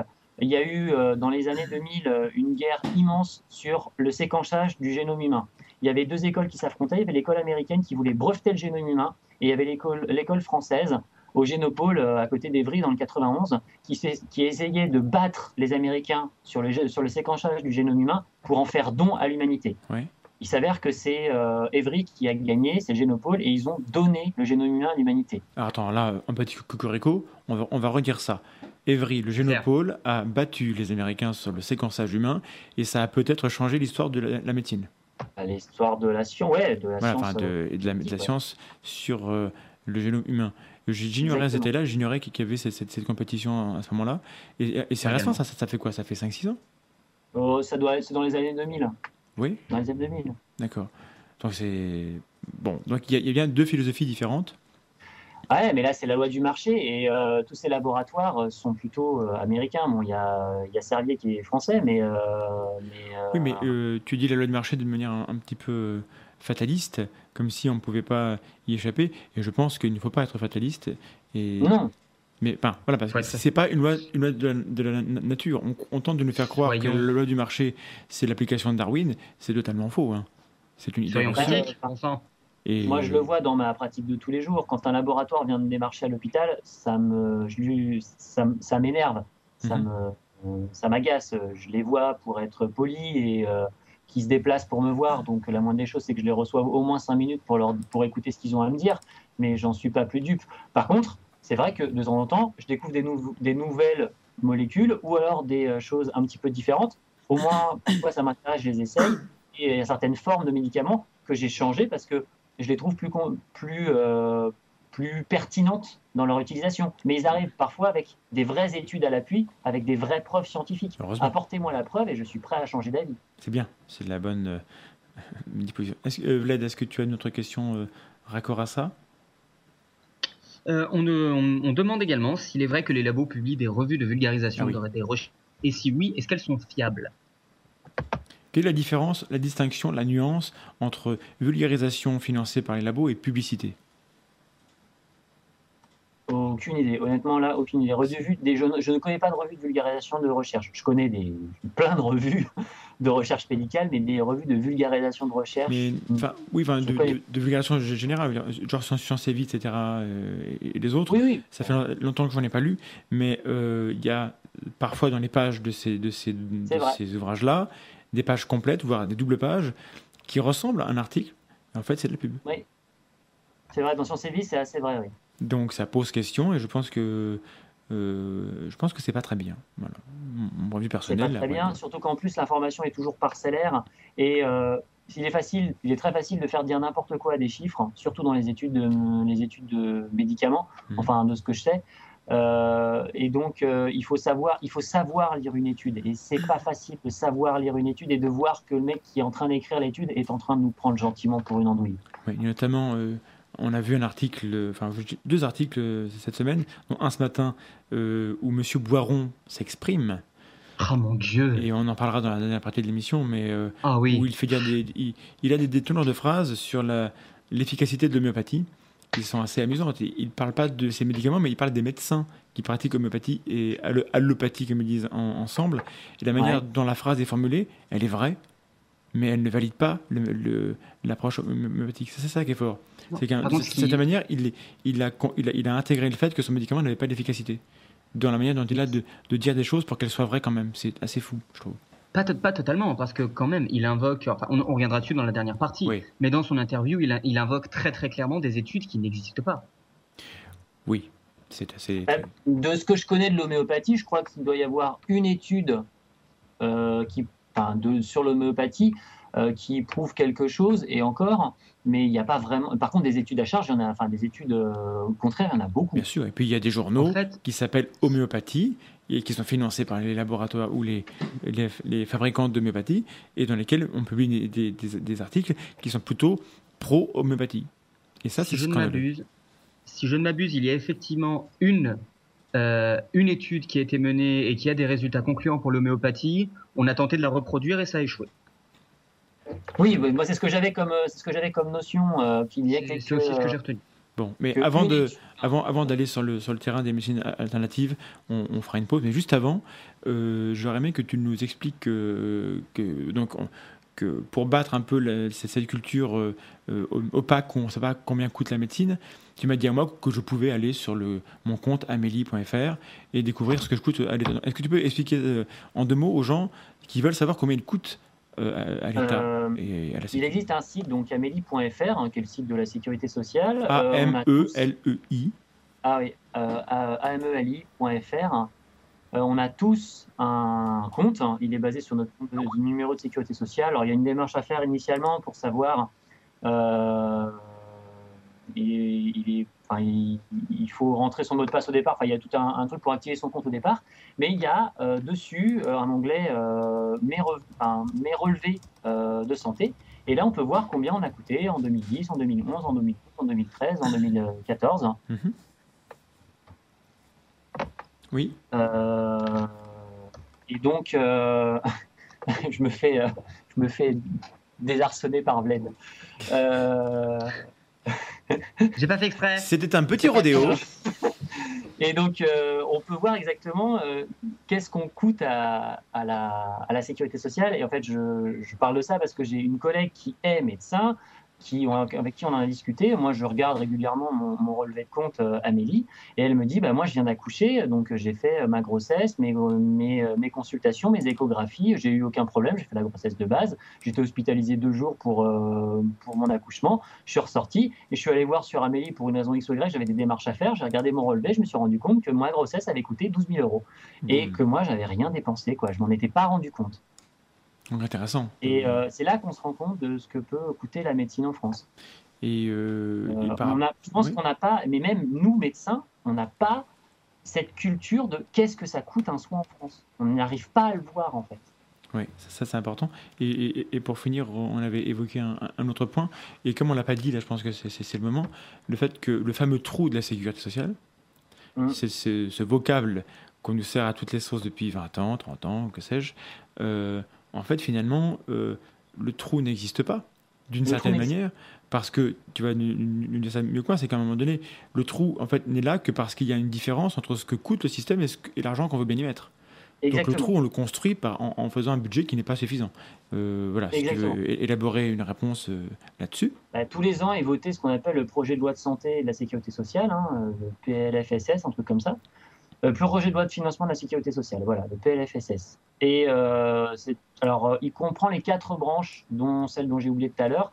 C'est de l'ordre de 500 milliards par an, hein, c'est supérieur au budget de l'État, c'est euh, supérieur, je crois que c'est équivalent au budget de l'éducation nationale. Enfin, c'est énorme, 500 hein, milliards, ça doit être 550 C'est en deuxième, je crois, l'éducation nationale est premier, et voilà. Et ce projet de loi de finances détermine exactement quelle est la partie qui va revenir dans chacune des branches, comment, elle va, comment on va récupérer les impôts, et voilà. Donc on détermine, voilà, l'année prochaine, la sécurité sociale, la branche santé doit dépenser tant d'argent. Et il s'avère que tous les ans, bah, on dépense un peu plus. On dépense de l'ordre de 6, 7, 8, 10 milliards, ça dépend des années. Euh, le pire, je crois que c'était en 2002, ça a été de l'ordre de 10 milliards. Il a tendance à se, se résorber, le trou de la sécurité sociale. Mais en fait, c'est pas un trou, c'est pas une véritable dette, c'est une dette qui est fictive, puisqu'il suffirait qu'on vote un budget de 10 milliards de plus et on sait qu'un euh, projet de loi rectificatif de 10 milliards de plus et on sait qu'il ne serait pas dépassé ce trou. C'est un déséquilibre entre ce que on veut bien donner au système de soins et ce qu'on considère qu'il doit vraiment avoir. Euh, donc soit, mais c'est une décision politique, soit on décide d'avoir un système de soins qui coûte de l'argent et à ce moment-là, bah, on fait fi euh, de ces, ces choses-là, soit on considère que c'est un système qui est fini et auquel cas on ne peut pas, on vit au très largement au-dessus de nos moyens à l'heure actuelle, on n'a pas la cohérence de notre, euh, de notre système de santé. Mais c'est une décision politique. Alors on peut terminer, je pense qu'il y a des économies à faire, on peut optimiser les choses, mais c'est un c'est un faux épouvantail, quoi. C'est. Euh, C'est éviter de nommer les choses vraiment pour. Euh, tant qu'on dirait que c'est un trou, euh, on, sort, euh, on évitera de poser la question de comment, le résorber. Ouais. C'est comme l'histoire de la, la- la- passer la retraite à, à 67 ans. La retraite n'a jamais été à 67 ans. C'est la retraite à taux plein pour quelqu'un qui n'a pas cotisé 41 annuités. Pour partir à taux plein, il sera obligé d'attendre 67 ans. Mais la retraite, si on a cotisé 41 annuités en commençant à 21 ans, elle est à 62 ans et puis pouf pouf, c'est 62 ans. Hmm. Dire que passer, on a passé l'âge de la retraite à 67 ans, c'est faux, c'est un mensonge, c'est- modifier la, la réalité. Bon, pour la retraite, il y, a- y a- y a des gens qui, qui auront beaucoup de mal à avoir leurs annuités, même après Mm. des années d'études, mais c'est pas grave, tant pis pour eux. Vled Et on est dans pas ce cas-là, nous les médecins. hein. Oui, mais je, je- oui, mais enfin, le- une, une fois que vous y êtes, ça va. Une fois que vous Oui. êtes médecin en, Non, en place, ça, ça va. Il C'est juste que c'est un langage qu'on peut déformer. Quoi. bah, comme tous les langages, il faut, il faut faire attention à ce qu'on dit. On fait une pause musicale rapide et après on, on passe à la partie finale qui sera un peu courte, malheureusement. Euh, alors Vlad, qu'est-ce que tu nous as réservé? Alors, eh bien, j'ai réservé, en fait, là, on peut le dire, hein, c'est toi qui as réservé, réservé pour le coup. Ah oui, c'est vrai. idée. Très, très approprié. Money de Pink Floyd. Money. C'était Money de Pink Floyd. Alors on coupe un peu parce que l'émission euh, touche à sa fin bientôt, donc on voulait parler plus avec François. Euh, merci Pink Floyd. Euh, donc euh, cette Merci. troisième partie est plus orientée vers le sujet qui est plus généralement abordé dans l'émission, à savoir les croyances, euh, etc. Et en l'occurrence les médecines alternatives. Alors euh, il y, en a, il y en a beaucoup, il y a acupuncture, homéopathie, euh, euh, kinésiologie, euh, guérisiologie, ça existe, c'est fou, et, et plein de choses. Alors, je pose ma question d'emblée à François. François, d'après toi, pourquoi est-ce que ces médecines alternatives ont autant de succès et de plus en plus de succès à l'heure actuelle? Alors, Tu as euh, 20 je- minutes. À vos crayons.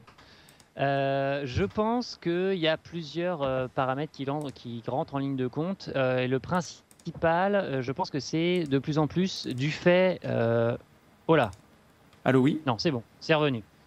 Euh, je pense que le. Il y a un Ah. problème de Skype, c'est bien ce qui me semblait, euh, c'était tout bizarre. Euh, je vais rappeler François.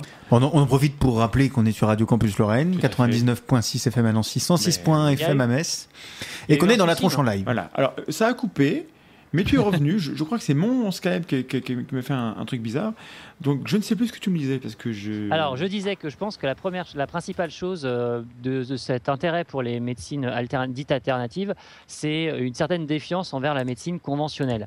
Du fait de tout ce qu'on a dit, des connivences avec euh, des médecins, avec euh, les laboratoires, des soupçons de connivence des médecins avec les laboratoires, de cet euh, aspect big pharma, on veut nous empoisonner, on est méfiant par rapport à ce qu'on met dans nos assiettes, dans nos médicaments. Oui. voilà, cette espèce de de marasme global, de, De méfiance. de méfiance globale.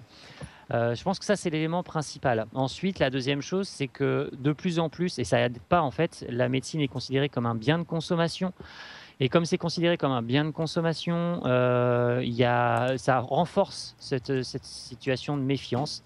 Et donc, vers, on va vers un retour, euh, vers pas un retour, mais vers une certaine, comment dire, idéalisation des médecines, disons, plus naturelles plus traditionnel ou plus qui remonte plus à la, à la nuit des temps, euh, voilà. un peu naturel. Avec, euh, euh, je dis pas qu'elles n'ont pas d'activité, elles n'ont juste jamais prouvé qu'elles avaient euh, une, Ah oui. euh, une certaine activité, autre que leur activité de soins en, en tant que telle, hein, leur activité placebo. Mhm. Et donc, cette pensée un peu magique de c'est naturel, donc c'est bien.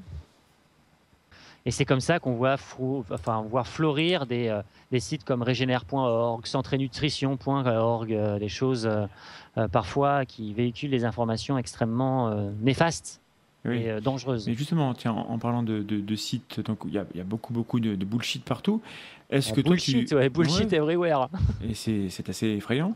Mais du coup, est-ce qu'il y a une riposte rationnelle? Est-ce qu'il y a des sites euh, qu'on peut conseiller aux gens euh, s'ils ont vraiment des questions qui ne sont pas gravissimes Parce que pour toute question grave, il faut aller voir un médecin, il faut consulter. Mais Mhm. euh, pour des petits bobos ou, des choses ou des questions d'ordre général, est-ce qu'il y a des sites qui sont euh, valides? Ou du sites qui sont valides. C'est sûr qu'il n'y en a pas. hein. Oh, Non. Ça, peut, ça peut être une réponse Non, et ça peut être comme- euh, truc, un problème. C'est comme, euh, c'est comme tout sur, euh, sur Internet. Sur Internet, on trouve de tout et de rien et beaucoup de désinformation. Et pour trouver la véritable information au milieu, c'est difficile. Doctissimo n'est pas pas un mauvais site. Le problème, c'est qu'il y a beaucoup de. Pour prendre l'information qui est bien au milieu de tout ça, c'est pas facile. Ouais. C'est euh, toujours la critique de l'information qu'on voit. Elle est difficile de. Quand on n'a pas la connaissance, euh, de, de savoir la trouver. Quand on a un flot de connaissances énorme. Donc, on n'a pas de réponse pour l'instant sur euh, est-ce qu'il y a euh, une. J'en grosse- connais pas, mais c'est parce que je- c'est parce que je les pratique pas en fait. C'est Bah, je les pratique pas ces sites-là parce que par définition, la connaissance quand je veux la trouver, je vais la chercher de manière spécialisée.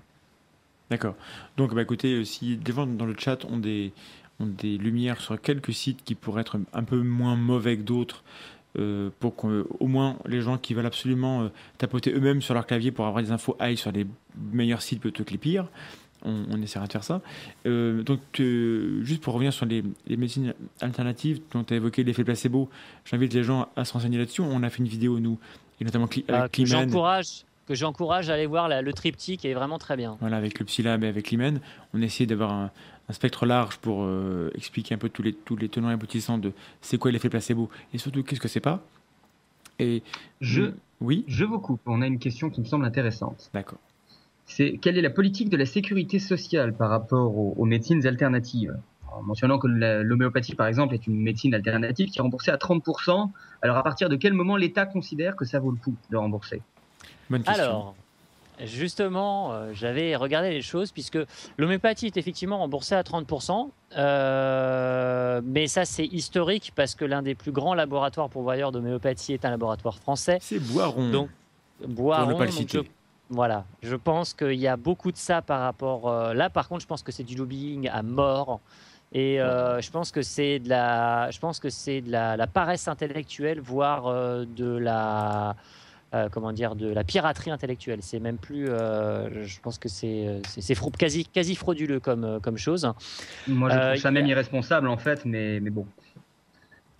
Euh, et alors, euh, par exemple, on pourrait parler, je vais prendre un cas, un cas un peu plus, un peu plus euh, cadré, l'ostéopathie. L'ostéopathie à l'heure actuelle n'est pas remboursée par la sécurité sociale, mais Mais si elle faisait preuve, si l'ostéopathe, l'ostéopathie était reconnue comme une profession de santé, si le service rendu devait être mesure, était, mesurable et le rapport bénéfice-coût était favorable, et si la situation financière de la sécurité sociale était plus, propice,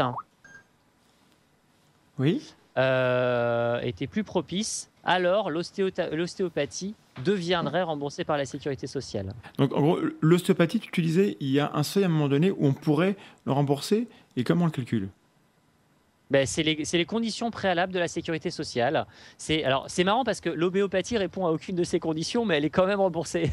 C'est-à-dire que les conditions préalables pour que quelque chose soit remboursé, c'est que c'est alors dans un cadre de professionnel de santé. Bon, ça à la limite, euh, c'est l'administratif, euh, c'est pas très compliqué. Le service rendu devra être mesurable et le rapport bénéfice-coût favorable.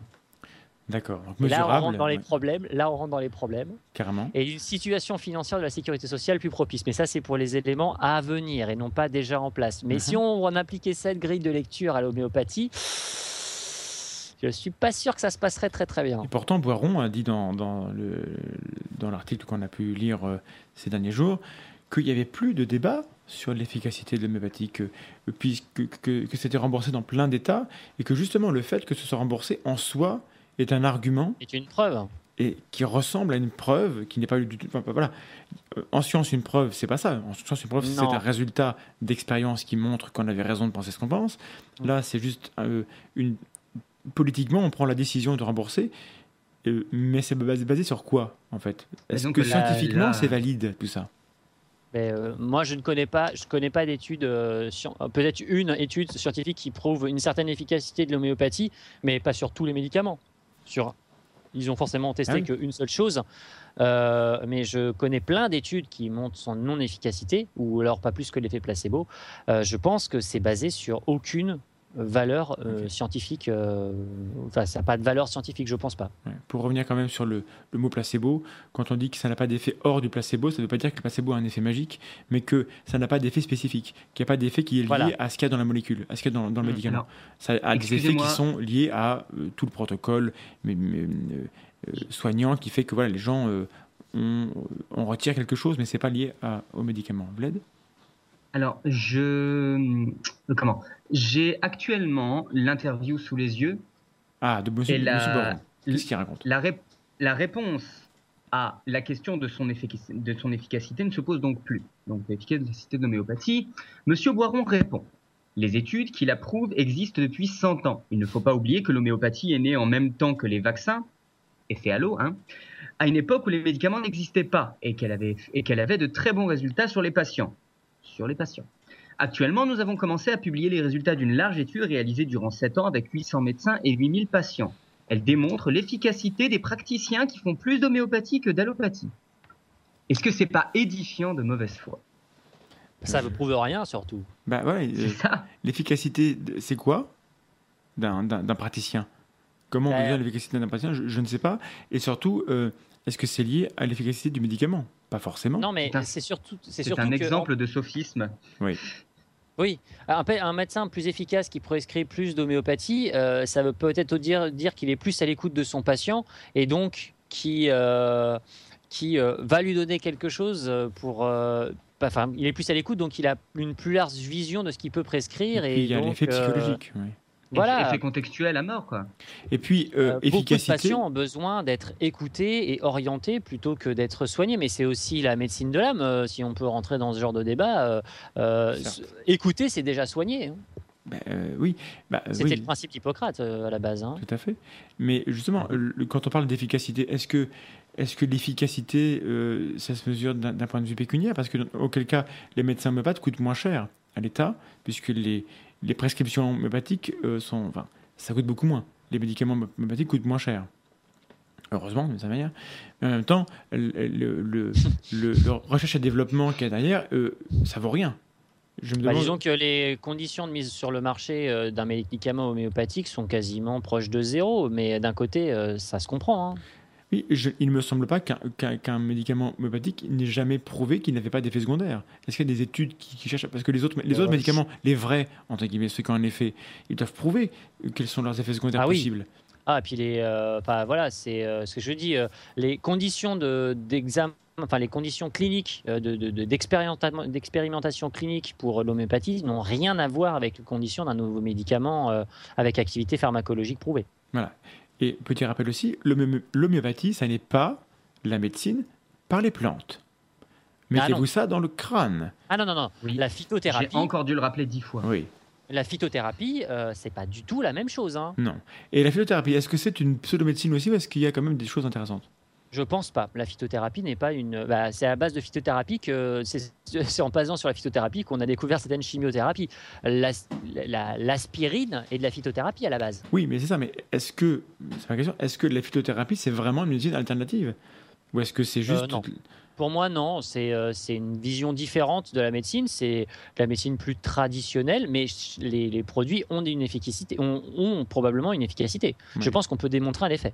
Oui, il me semble que le mot a été ju- justement euh, un peu volé parce que le- ce qu'on appelle phytothérapie, c'est un, petit- un petit peu du. Mais là- là-dessus, j'ai- j'ai pas, enfin, je suis pas sûr, je vais pas trop trop m'étendre, mais il me semble que le mot euh, en soi est, est souvent dévoyé pour, euh, pour une- un peu comme la na- naturothérapie. Évidemment que même en chimiothérapie, on utilise des molécules naturelles. Hein, Donc Oui, le mot, le mot ne veut rien dire. de, dérivé, Dérivé, mais- oui, mais. Donc voilà, euh, il faut faire attention à ces mots-là qui, qui ont l'air d'avoir du sens et qui sont extrêmement creux, qui sont des, des profondités et, et qui cachent en fait le fait que bah, euh, il y a un peu plus, c'est de la pensée magique derrière. On se dit que voilà, si, si, si c'est Oui. naturel, alors ça va marcher. Oui, voilà, mais c'est euh, bah, c'est dans la même veine que les santénutrition.org, les régénères.org. Quand je vois des vidéos sur Internet, euh, je vais en prendre un en particulier parce que ça me touche particulièrement. Oui. Euh, un Thierry Casanova qui fait une vidéo sur, euh, qui fait une vidéo sur euh, soigner le cancer avec des jus de fruits. Ouais. Bon, Ça, et qu'il répond au courrier de ses, euh, de ses admirateurs qui lui disent voilà, euh, j'ai un cancer du sein multimétastatique euh, qui répond qui répond pas à tout traitement, quel est votre votre votre conseil? Ah ben non, mais c'est normal, votre votre milieu est trop acide, il faut que vous l'alcalinisiez à mort, donc il faut arrêter toutes les chimios, les rayons, les choses comme ça, boire que des jus de légumes bio si possible parce que ça va alcaliniser votre milieu et c'est comme ça que vous allez guérir votre cancer. Il y a un lien quand même entre entre gourou et, et médecine souvent. Il, pa- il Oui, passe, il passe par ce canal-là pour, pour euh, avoir un, un, un- un ascendant sur les gens qui sont euh, pleins de doutes, plein, plein, plein d'inquiétudes. Et c'est, dégueulasse. Voilà, je le dis. C'est bah, moi, je trouve ça dangereux. Et euh, alors, on peut pas leur empêcher, les empêcher de parler parce que voilà, ils pratiquent pas vraiment de la médecine, mais euh, mais c'est étonnant qu'on puisse euh, trouver des choses comme ça encore. euh, et et c'est fait parfois un peu peur parce que c'est difficile de, de se battre contre des préjugés comme ça. Bah. D'autant que, voilà, en face, on a, on a des gens qui, vous, di- qui, qui vont vous dire vous êtes du côté de Big Pharma, vous voulez absolument que les gens euh, euh, prennent des médicaments. Or, Big Pharma a tout intérêt à ce que les gens soient malades pour consommer leurs médicaments, donc vous prescrivez des médicaments qui ne soignent pas les gens, mais qui les, qui les gardent malades le plus longtemps possible pour qu'ils consomment le plus de médicaments. Ça, c'est la, la logique qu'on a derrière les, les conspirationnistes anti- anti-médecine. Bah, Qu'est-ce qu'on peut bien- répondre? Bah, moi, j'ai deux, deux choses à dire. Déjà, moi, je préférais que mes patients soient, soient en bonne santé. Moi, mes patients, je préfère ne pas les voir. Ça veut dire qu'ils vont bien. C'est déjà mais attends, mais ça, ça tu me dis ça, mais si je décide de, de douter de toi et de et Ah d'être euh, dans l'idée que tu es un capitaliste, un, un- un Hmm. darwinien euh, euh, so- social euh, forcené, forcément, je vais croire que toi, ton intérêt, c'est gagner plein d'argent. Ouais. Et que, et, et voilà. Mais ça, c'est une intention que je, te- que je te prête, et, et, et contre ça, il n'y a pas vraiment de, de solution. À part apprendre aux gens comment Bah, penser, c'est que c'est. Voilà. Là, Le problème, c'est que euh, ce qu'on n'arrive pas à comprendre, c'est que la médecine, en fait, guérit peu de maladies, en soigne beaucoup, mais en guérit peu.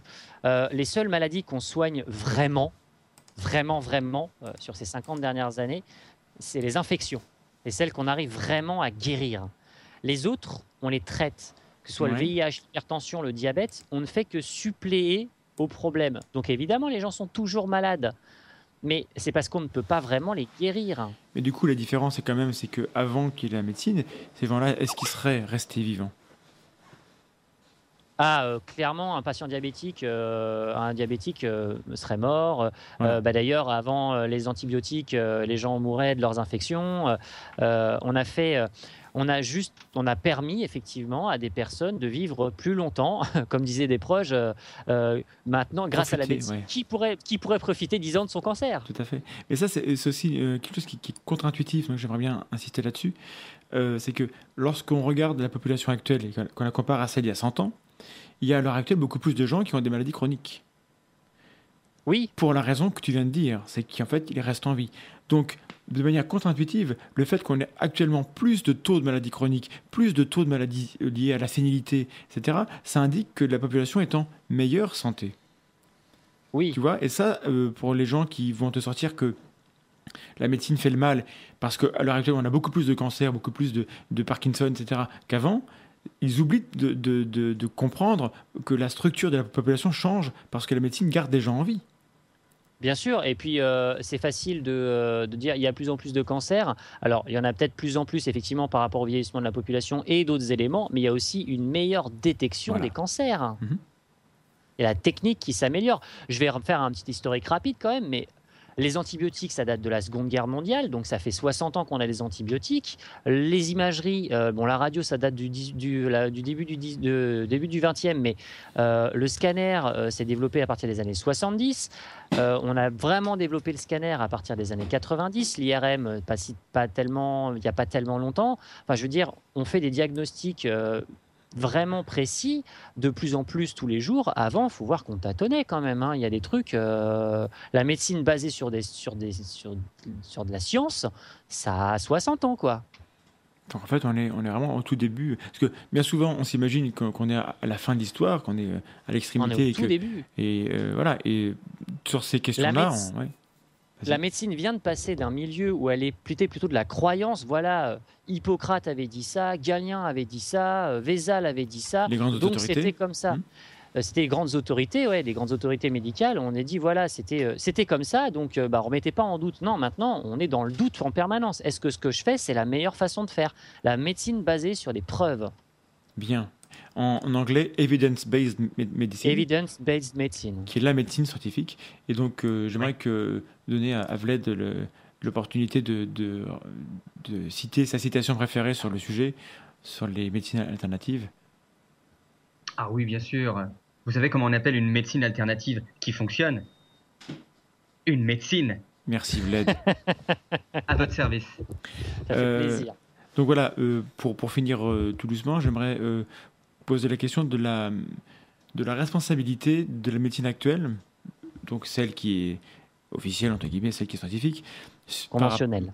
conventionnelle par, par rapport à, à cette euh, montée des médecines alternatives. Est-ce qu'il n'y a pas un problème, quelque chose qui n'est pas pris en compte? Est-ce que c'est pas devenu euh, quelque chose qui est technique? Qui est perçu comme, comme étant un, un geste euh, mécanique un peu, euh, un peu à l'usine, un peu à, un peu à la chaîne, et que le patient a besoin d'autre chose, que le soin, c'est pas que ça, et que du coup, comme il ne trouve pas dans la médecine conventionnelle euh, ce, ce traitement euh, un peu plus psychologique, il va le Ouais. chercher ailleurs. Moi, c'est un peu ma vision des choses. Est-ce que là-dessus, il y, a- il y a des réflexions? Et où toi, tu réfléchis Bah, Est-ce que tu as vu des choses dans le corps de métier? Ben, et- effecti- effectivement, euh, effectivement euh, le fait de devoir aller vers la rentabilité, mais c'est double. C'est euh, d'un côté euh, l'évolution de, de la perception de la médecine par l'administration et aussi par les gens. Je veux dire, les gens considèrent la médecine de plus en plus comme un bien de consommation, sauf quand ça les arrange pas. C'est-à-dire que j'ai y ai le droit. Je veux dire, euh, je viens parce que j'y ai le droit. Je veux ça, je veux comme si, je veux une IRM, je veux un scanner, je veux qu'on me fasse ça. C'est un bien de consommation. Et à côté, on leur dit, mais attendez, les médecins, euh, vous faites pas ça pour l'argent, euh, c'est une, vocation. Il y a une espèce de langage un petit peu euh, dichotomique, un petit peu qui sont à l'antithèse. Mhm. Ouais, c'est bipolaire comme, comme, comme vision des choses. C'est-à-dire que c'est tout son contraire. Euh, et donc, euh, il y, a, il y a une certaine lassitude aussi des médecins par rapport à ça. D'accord. Euh, et euh, des fois, et donc effectivement, la médecine de- mériterait à se recentrer sur l'écoute un petit peu et la compréhension était peut-être un peu moins technique, mais ça reste quand même quelque chose de technique. Mais ça nécessiterait de comprendre que la médecine est une science, ok, pas de problème. Mais pas C'est seulement. aussi un art Voilà. et pratiquer, c'est pas facile. Bien bien sûr, ça après nous, on, on a le beau rôle de, de, de se dire il faudrait que ce soit rationnel, etc. Quand on est au contact du malade, euh, c'est beaucoup plus compliqué que ça, c'est beaucoup plus Non, mais je parle du médecin comme du patient, euh, le- comme du patient. hein. Il faut, euh, il faut relativiser les choses. C'est pas un bien de consommation publique. Il faut pas le voir comme ça, et il faut pas que les médecins le voient non plus comme ça. Il faut. Ah, c'est pas facile. Hein, les jours, c'est pas simple. Et il y a une responsabilité qui est double. Il y a une responsabilité qui, et qui doit venir des deux côtés. Mais il est facile de montrer toujours du doigt euh, le médecin en disant euh, c'est eux les responsables parce que c'est eux qui la pratiquent. Alors j'aimerais euh, te, soumettre une question qu'on a reçue sur notre compte Ask il y a longtemps Ouais. et que j'ai pas pris le temps de, de traiter, qui est donc, tu es comme nous rationnel a priori, je pense. Ah, ça y est, c'est le moment où on commence à déléguer notre travail, j'adore ça. Ouais, parce que euh, peut-être tu, tu auras plus de lumière que moi. Qu'est-ce qu'il faut penser ou qu'est-ce qu'on peut penser des barreurs de feu qui travaillent Des- dans les les barreurs de feu, c'est les, les- les gens qui font des qui, qui peuvent couper le feu, couper les, les brûlures par des mani- manipulations euh, une technique qui leur appartient. Ah. C'est du ah. chamanisme, hein, euh, qui sont embauchés par les hôpitaux dans les centres de grands brûlés pour venir auprès des patients. Ça existe, alors il n'y en a pas partout, mais il y a certains hôpitaux où ces gens-là ont leur entrée dans les hôpitaux. Euh, Ouais. Évidemment, moi j'ai mon avis sur la question, mais d'un point de vue, euh, je veux dire, en prenant un scope large, pas uniquement sur leur efficacité euh, spécifique, Mm. mais sur l'intérêt que ça peut avoir, est-ce que, est que tu as entendu parler de ça? Est-ce que tu as pu parler avec des Alors, gens euh, J'ai fait un peu de brûlé dans ma, dans ma formation. Euh, J'en ai géré quelques. J'ai fait, j'ai pris en charge des brûlés un peu Des dans brûlés, ma formation. Hmm. Tout ce qui peut permettre l'adhésion aux soins d'un patient, tout ce qui peut permettre l'adhésion aux soins d'un patient, qu'elle soit efficace ou non. Si c'est efficace, bah, ça permet d'améliorer l'adhésion du patient aux- à ses soins, Mhm. sachant que c'est des soins compliqués, surtout chez les enfants par exemple, et c'est eux qui se brûlent parfois en priorité. Euh, je pense que ça peut être bien. Est-ce qu'ils ont une efficacité? J'en sais rien, j'en avais jamais entendu parler avant euh, maintenant. Mais euh, tout ce qui peut permettre d'améliorer l'adhésion des patients aux soins sur des prises en charge qui sont longues et compliquées, je pense que c'est bon à prendre.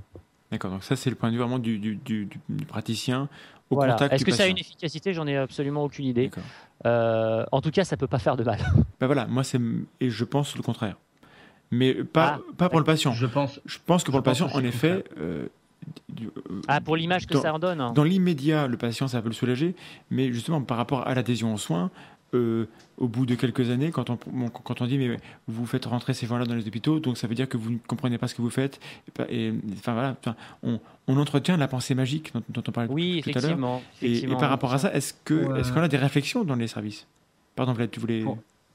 Oui, j'allais dire, bah, ça bon dans ton sens, mais que pour moi, le réel problème, c'est surtout que, un petit peu comme pour l'homéopathie actuellement, homéopathie qui pendant un moment a pu avoir une petite utilité pour les gens un peu hypochondriaques qui souhaitaient qu'on leur prescrive quelque chose et qui se sentaient mieux quand on leur prescrivait quelque chose, autant leur filer un truc inoffensif qui n'a pas d'effet, euh, pas secondaire, c'est sûr, pas d'effet secondaire et pas de premier effet du tout d'ailleurs. Euh, mais le souci, c'est que maintenant, euh, l'homéopathie commence à développer des volontés de soigner des maladies graves comme le cancer ou le sida, et certains se soignent avec ça. Et est-ce que c'est pas justement laisser la porte grande ouverte à, à une certaine forme de, de charlatanisme, qu'elle soit volontaire ou non, de, bah, de laisser rentrer comme ça des, des barreurs de feu Est-ce que c'est pas leur donner au fur et à mesure de plus en plus de pouvoir? C'est le vrai problème. hein.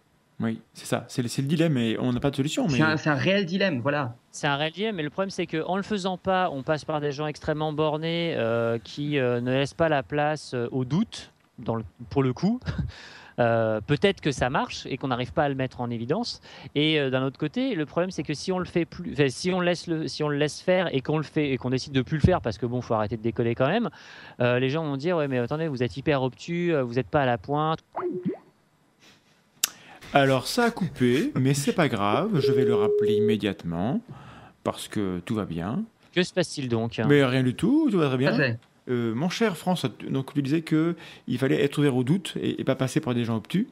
Mais bon, et on mais en bon, était à peu près là. hein. euh, mais, mais bon, euh, le problème c'est quand effectivement, si on laisse la place, ça fait le problème qu'on peut avoir avec l'homéopathie. Ça a aucun effet, tout le monde le sait.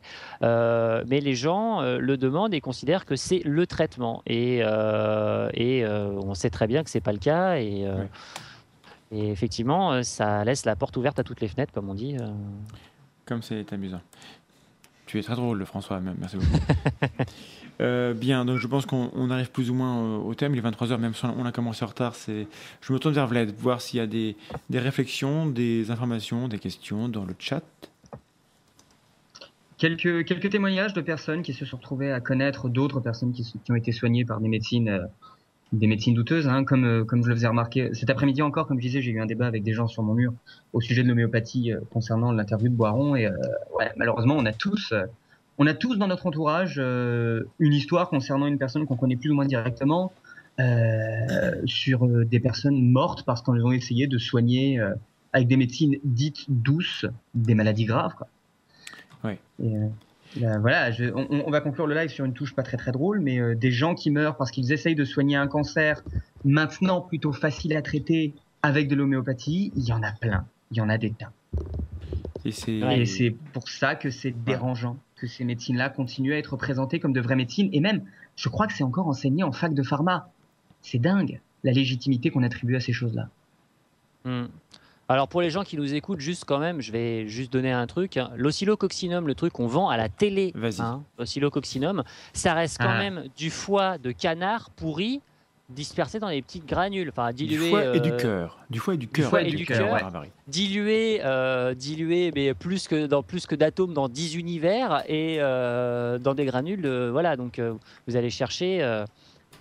Euh, Et c'est, du foie et du cœur macéré pendant 40 jours, donc pourri. Ouais, c'est ça. ouais. Et après, on le secoue pour le dynamiser. Ça ne Le veut canard. absolument rien dire. Ouais, mais c'est sucré. Canard de barbarie, Bon, s'il vous plaît. Sidney a quand même le bon argument qui dit que au moins c'est pas un médicament dégueulasse. C'est vrai. C'est toujours ça. Alors ensuite, euh, moi, je voudrais quand même à ce moment-là ouvrir sur une note positive. Oui, vas-y. Oui, d'accord. euh, c'est embêtant de soigner des maladies graves euh, par euh, des, euh, euh, de l'homéopathie, mais il y a aussi des maladies graves qui sont dites incurables par la médecine, qui sont euh, soumises à de véritables miracles, non expliqués par la science.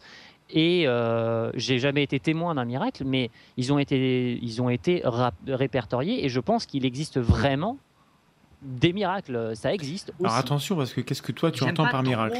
Voilà. J'aime pas trop le mot que t'emploies en fait, voilà. Non, Je pense que tu donnes un sens à ce mot qui n'est pas celui que le mot peut avoir pour la plupart Non, des oreilles. Des, guéri- des guérisons inexpliquées. Très bien, ça, ça va, je prends. Miracle, en revanche, ça veut dire que ça implique une, une, euh, intervention divine, hein, quand même, euh, François. Oui, oui, non, non. Alors des, des, euh, des, des, des vrais- des véritables guérisons inexpliquées avec des, euh, par exemple des cancers considérés comme terminaux avec des véritables guérisons inexpliquées. Tout comme il peut y avoir des véritables ovnis, oui, voilà. des véritables objets non identifiés pour, pour de vrai, ça peut arriver. Ensuite, c'est une, c'est une très très très petite majorité. On est d'accord. Minorité, même. Euh, minorité, oui. Excuse-moi. Encore mieux. Euh, bien, euh, je pense qu'on a à peu près terminé. Je pense que c'est un sujet qui est tellement vaste, la santé, et qui est tellement lié, comme je l'ai dit tout à l'heure, à, à tout ce qui est euh, pensée un peu sectaire, un peu gourou. Bien souvent, Ah, alors, ça, mène vers cette direction-là. Climène veut parler. Oui, Climène dit juste, en quatrième année, on a des cours d'homéopathie, mais le professeur précise à la fin que c'est placebo, mais que c'est utile à savoir pour la vente. Mais en sixième année, c'est des intervenants boirons qui font les cours. Oh la Ah, vache. Très bien. C'est édifiant à savoir, C'est marrant, ça, ça, ça rejoint va falloir qu'on discute. C'est un peu triste de voir des, Ouais. des gens qui viennent vendre leurs euh, produits à des futurs Alors praticiens. sachez qu'en études de médecine, personne ne vient vendre ses médicaments en cours. hein. Tu es sûr partout ou c'est uniquement dans ton Ah, en cursus tout cas, de- dans, Ouais. dans mon cursus, je n'ai jamais vu de personne Voilà, venir plus- faire des, des, euh, de laboratoires venir vendre des médicaments en cours. C'est plus précis et parce que voilà. Mais c'est ça plus intéressant. de- de- raisonnable. Oui, je pense. De, de s'en assurer. Euh, bien, donc euh, sur ces questions-là, je pense que nous, nous reviendrons euh, tôt ou tard avec François ou avec d'autres pour, pour évoquer un peu les, problèmes des, des croyances et des idées reçues dans la médecine, notamment dans tout ce qui est médecine un peu alternative, dans lesquelles les gens croient sans preuve ou pensent qu'il y a des preuves, alors que bon, voilà, c'est- pas terrible. Dans 15 jours, nous allons revenir, ce sera le 8 décembre, je crois, avec un monsieur qui passe actuellement et qui, qui, qui, euh, le 8 aura, sera fraîchement docteur depuis quelques jours. Il passe une thèse Oui. sur la pensée conspirationniste. Donc on, va le cuisiner à mort pour euh, savoir Ah ouais, comment, ça marche. Euh, quel- Le 8, c'est ça? Ouais, je crois que c'est lui. C'est dans 15 jours, mar- mardi dans, dans 15 jours. Euh, c'est ça. Anthony, j'ai oublié son nom, mais il me pardonnera. Voilà, donc euh, jeune docteur euh, sur ces questions-là. Euh, soyez présents pour lui poser vos questions en direct. Je pense qu'on Oui. on, on va évoquer plein de questions euh, en rapport à ça pour comprendre un peu pourquoi est-ce que les gens euh, sont attirés par ces, par ces types de rhétorique et, et de logique-là. Euh, nous, euh, on espère vous mettre en ligne un épisode de, de la tronche sur les baies de confirmation très vite. J'espère euh, en fin de semaine, ce week-end, ça sera, ça sera cool. Et bon, moi, je peux le dire, je Oui. vais, normalement, maintenant que j'ai récupéré dans pas longtemps mon disque dur et mes données, je devrais pouvoir faire un épisode sur, sur le dopage. Le dopage dans le sport ouais, dans le sport, ouais. D'accord, bon alors euh, tenez-vous prêts dans vos starting blocks. Euh, Vlad, un mot de la fin. Euh, la dernière fois, on était sur Strapontin. J'aimais bien Strapontin comme mot de la fin. Bien, alors je Non, dirais- bref. euh, je, je dirais protozoaire. Camoulox. Cam- Ah, Camoulox, c'est bien, mais c'est un petit peu surfait, mais bon, euh, ça se mange sans fin. ça fonctionne. Ça fonctionne. Bien, euh, Vlad, je te laisse clore la- l'émission. Eh bien, je clôt. Au revoir tout le monde et euh, à dans deux semaines. Merci pour tout. Sur Radio Campus Lorraine, n'est-ce pas Sydney? C'est Merci la à toi, même. François. À la Bonne prochaine. soirée, au revoir François. Bonne soirée.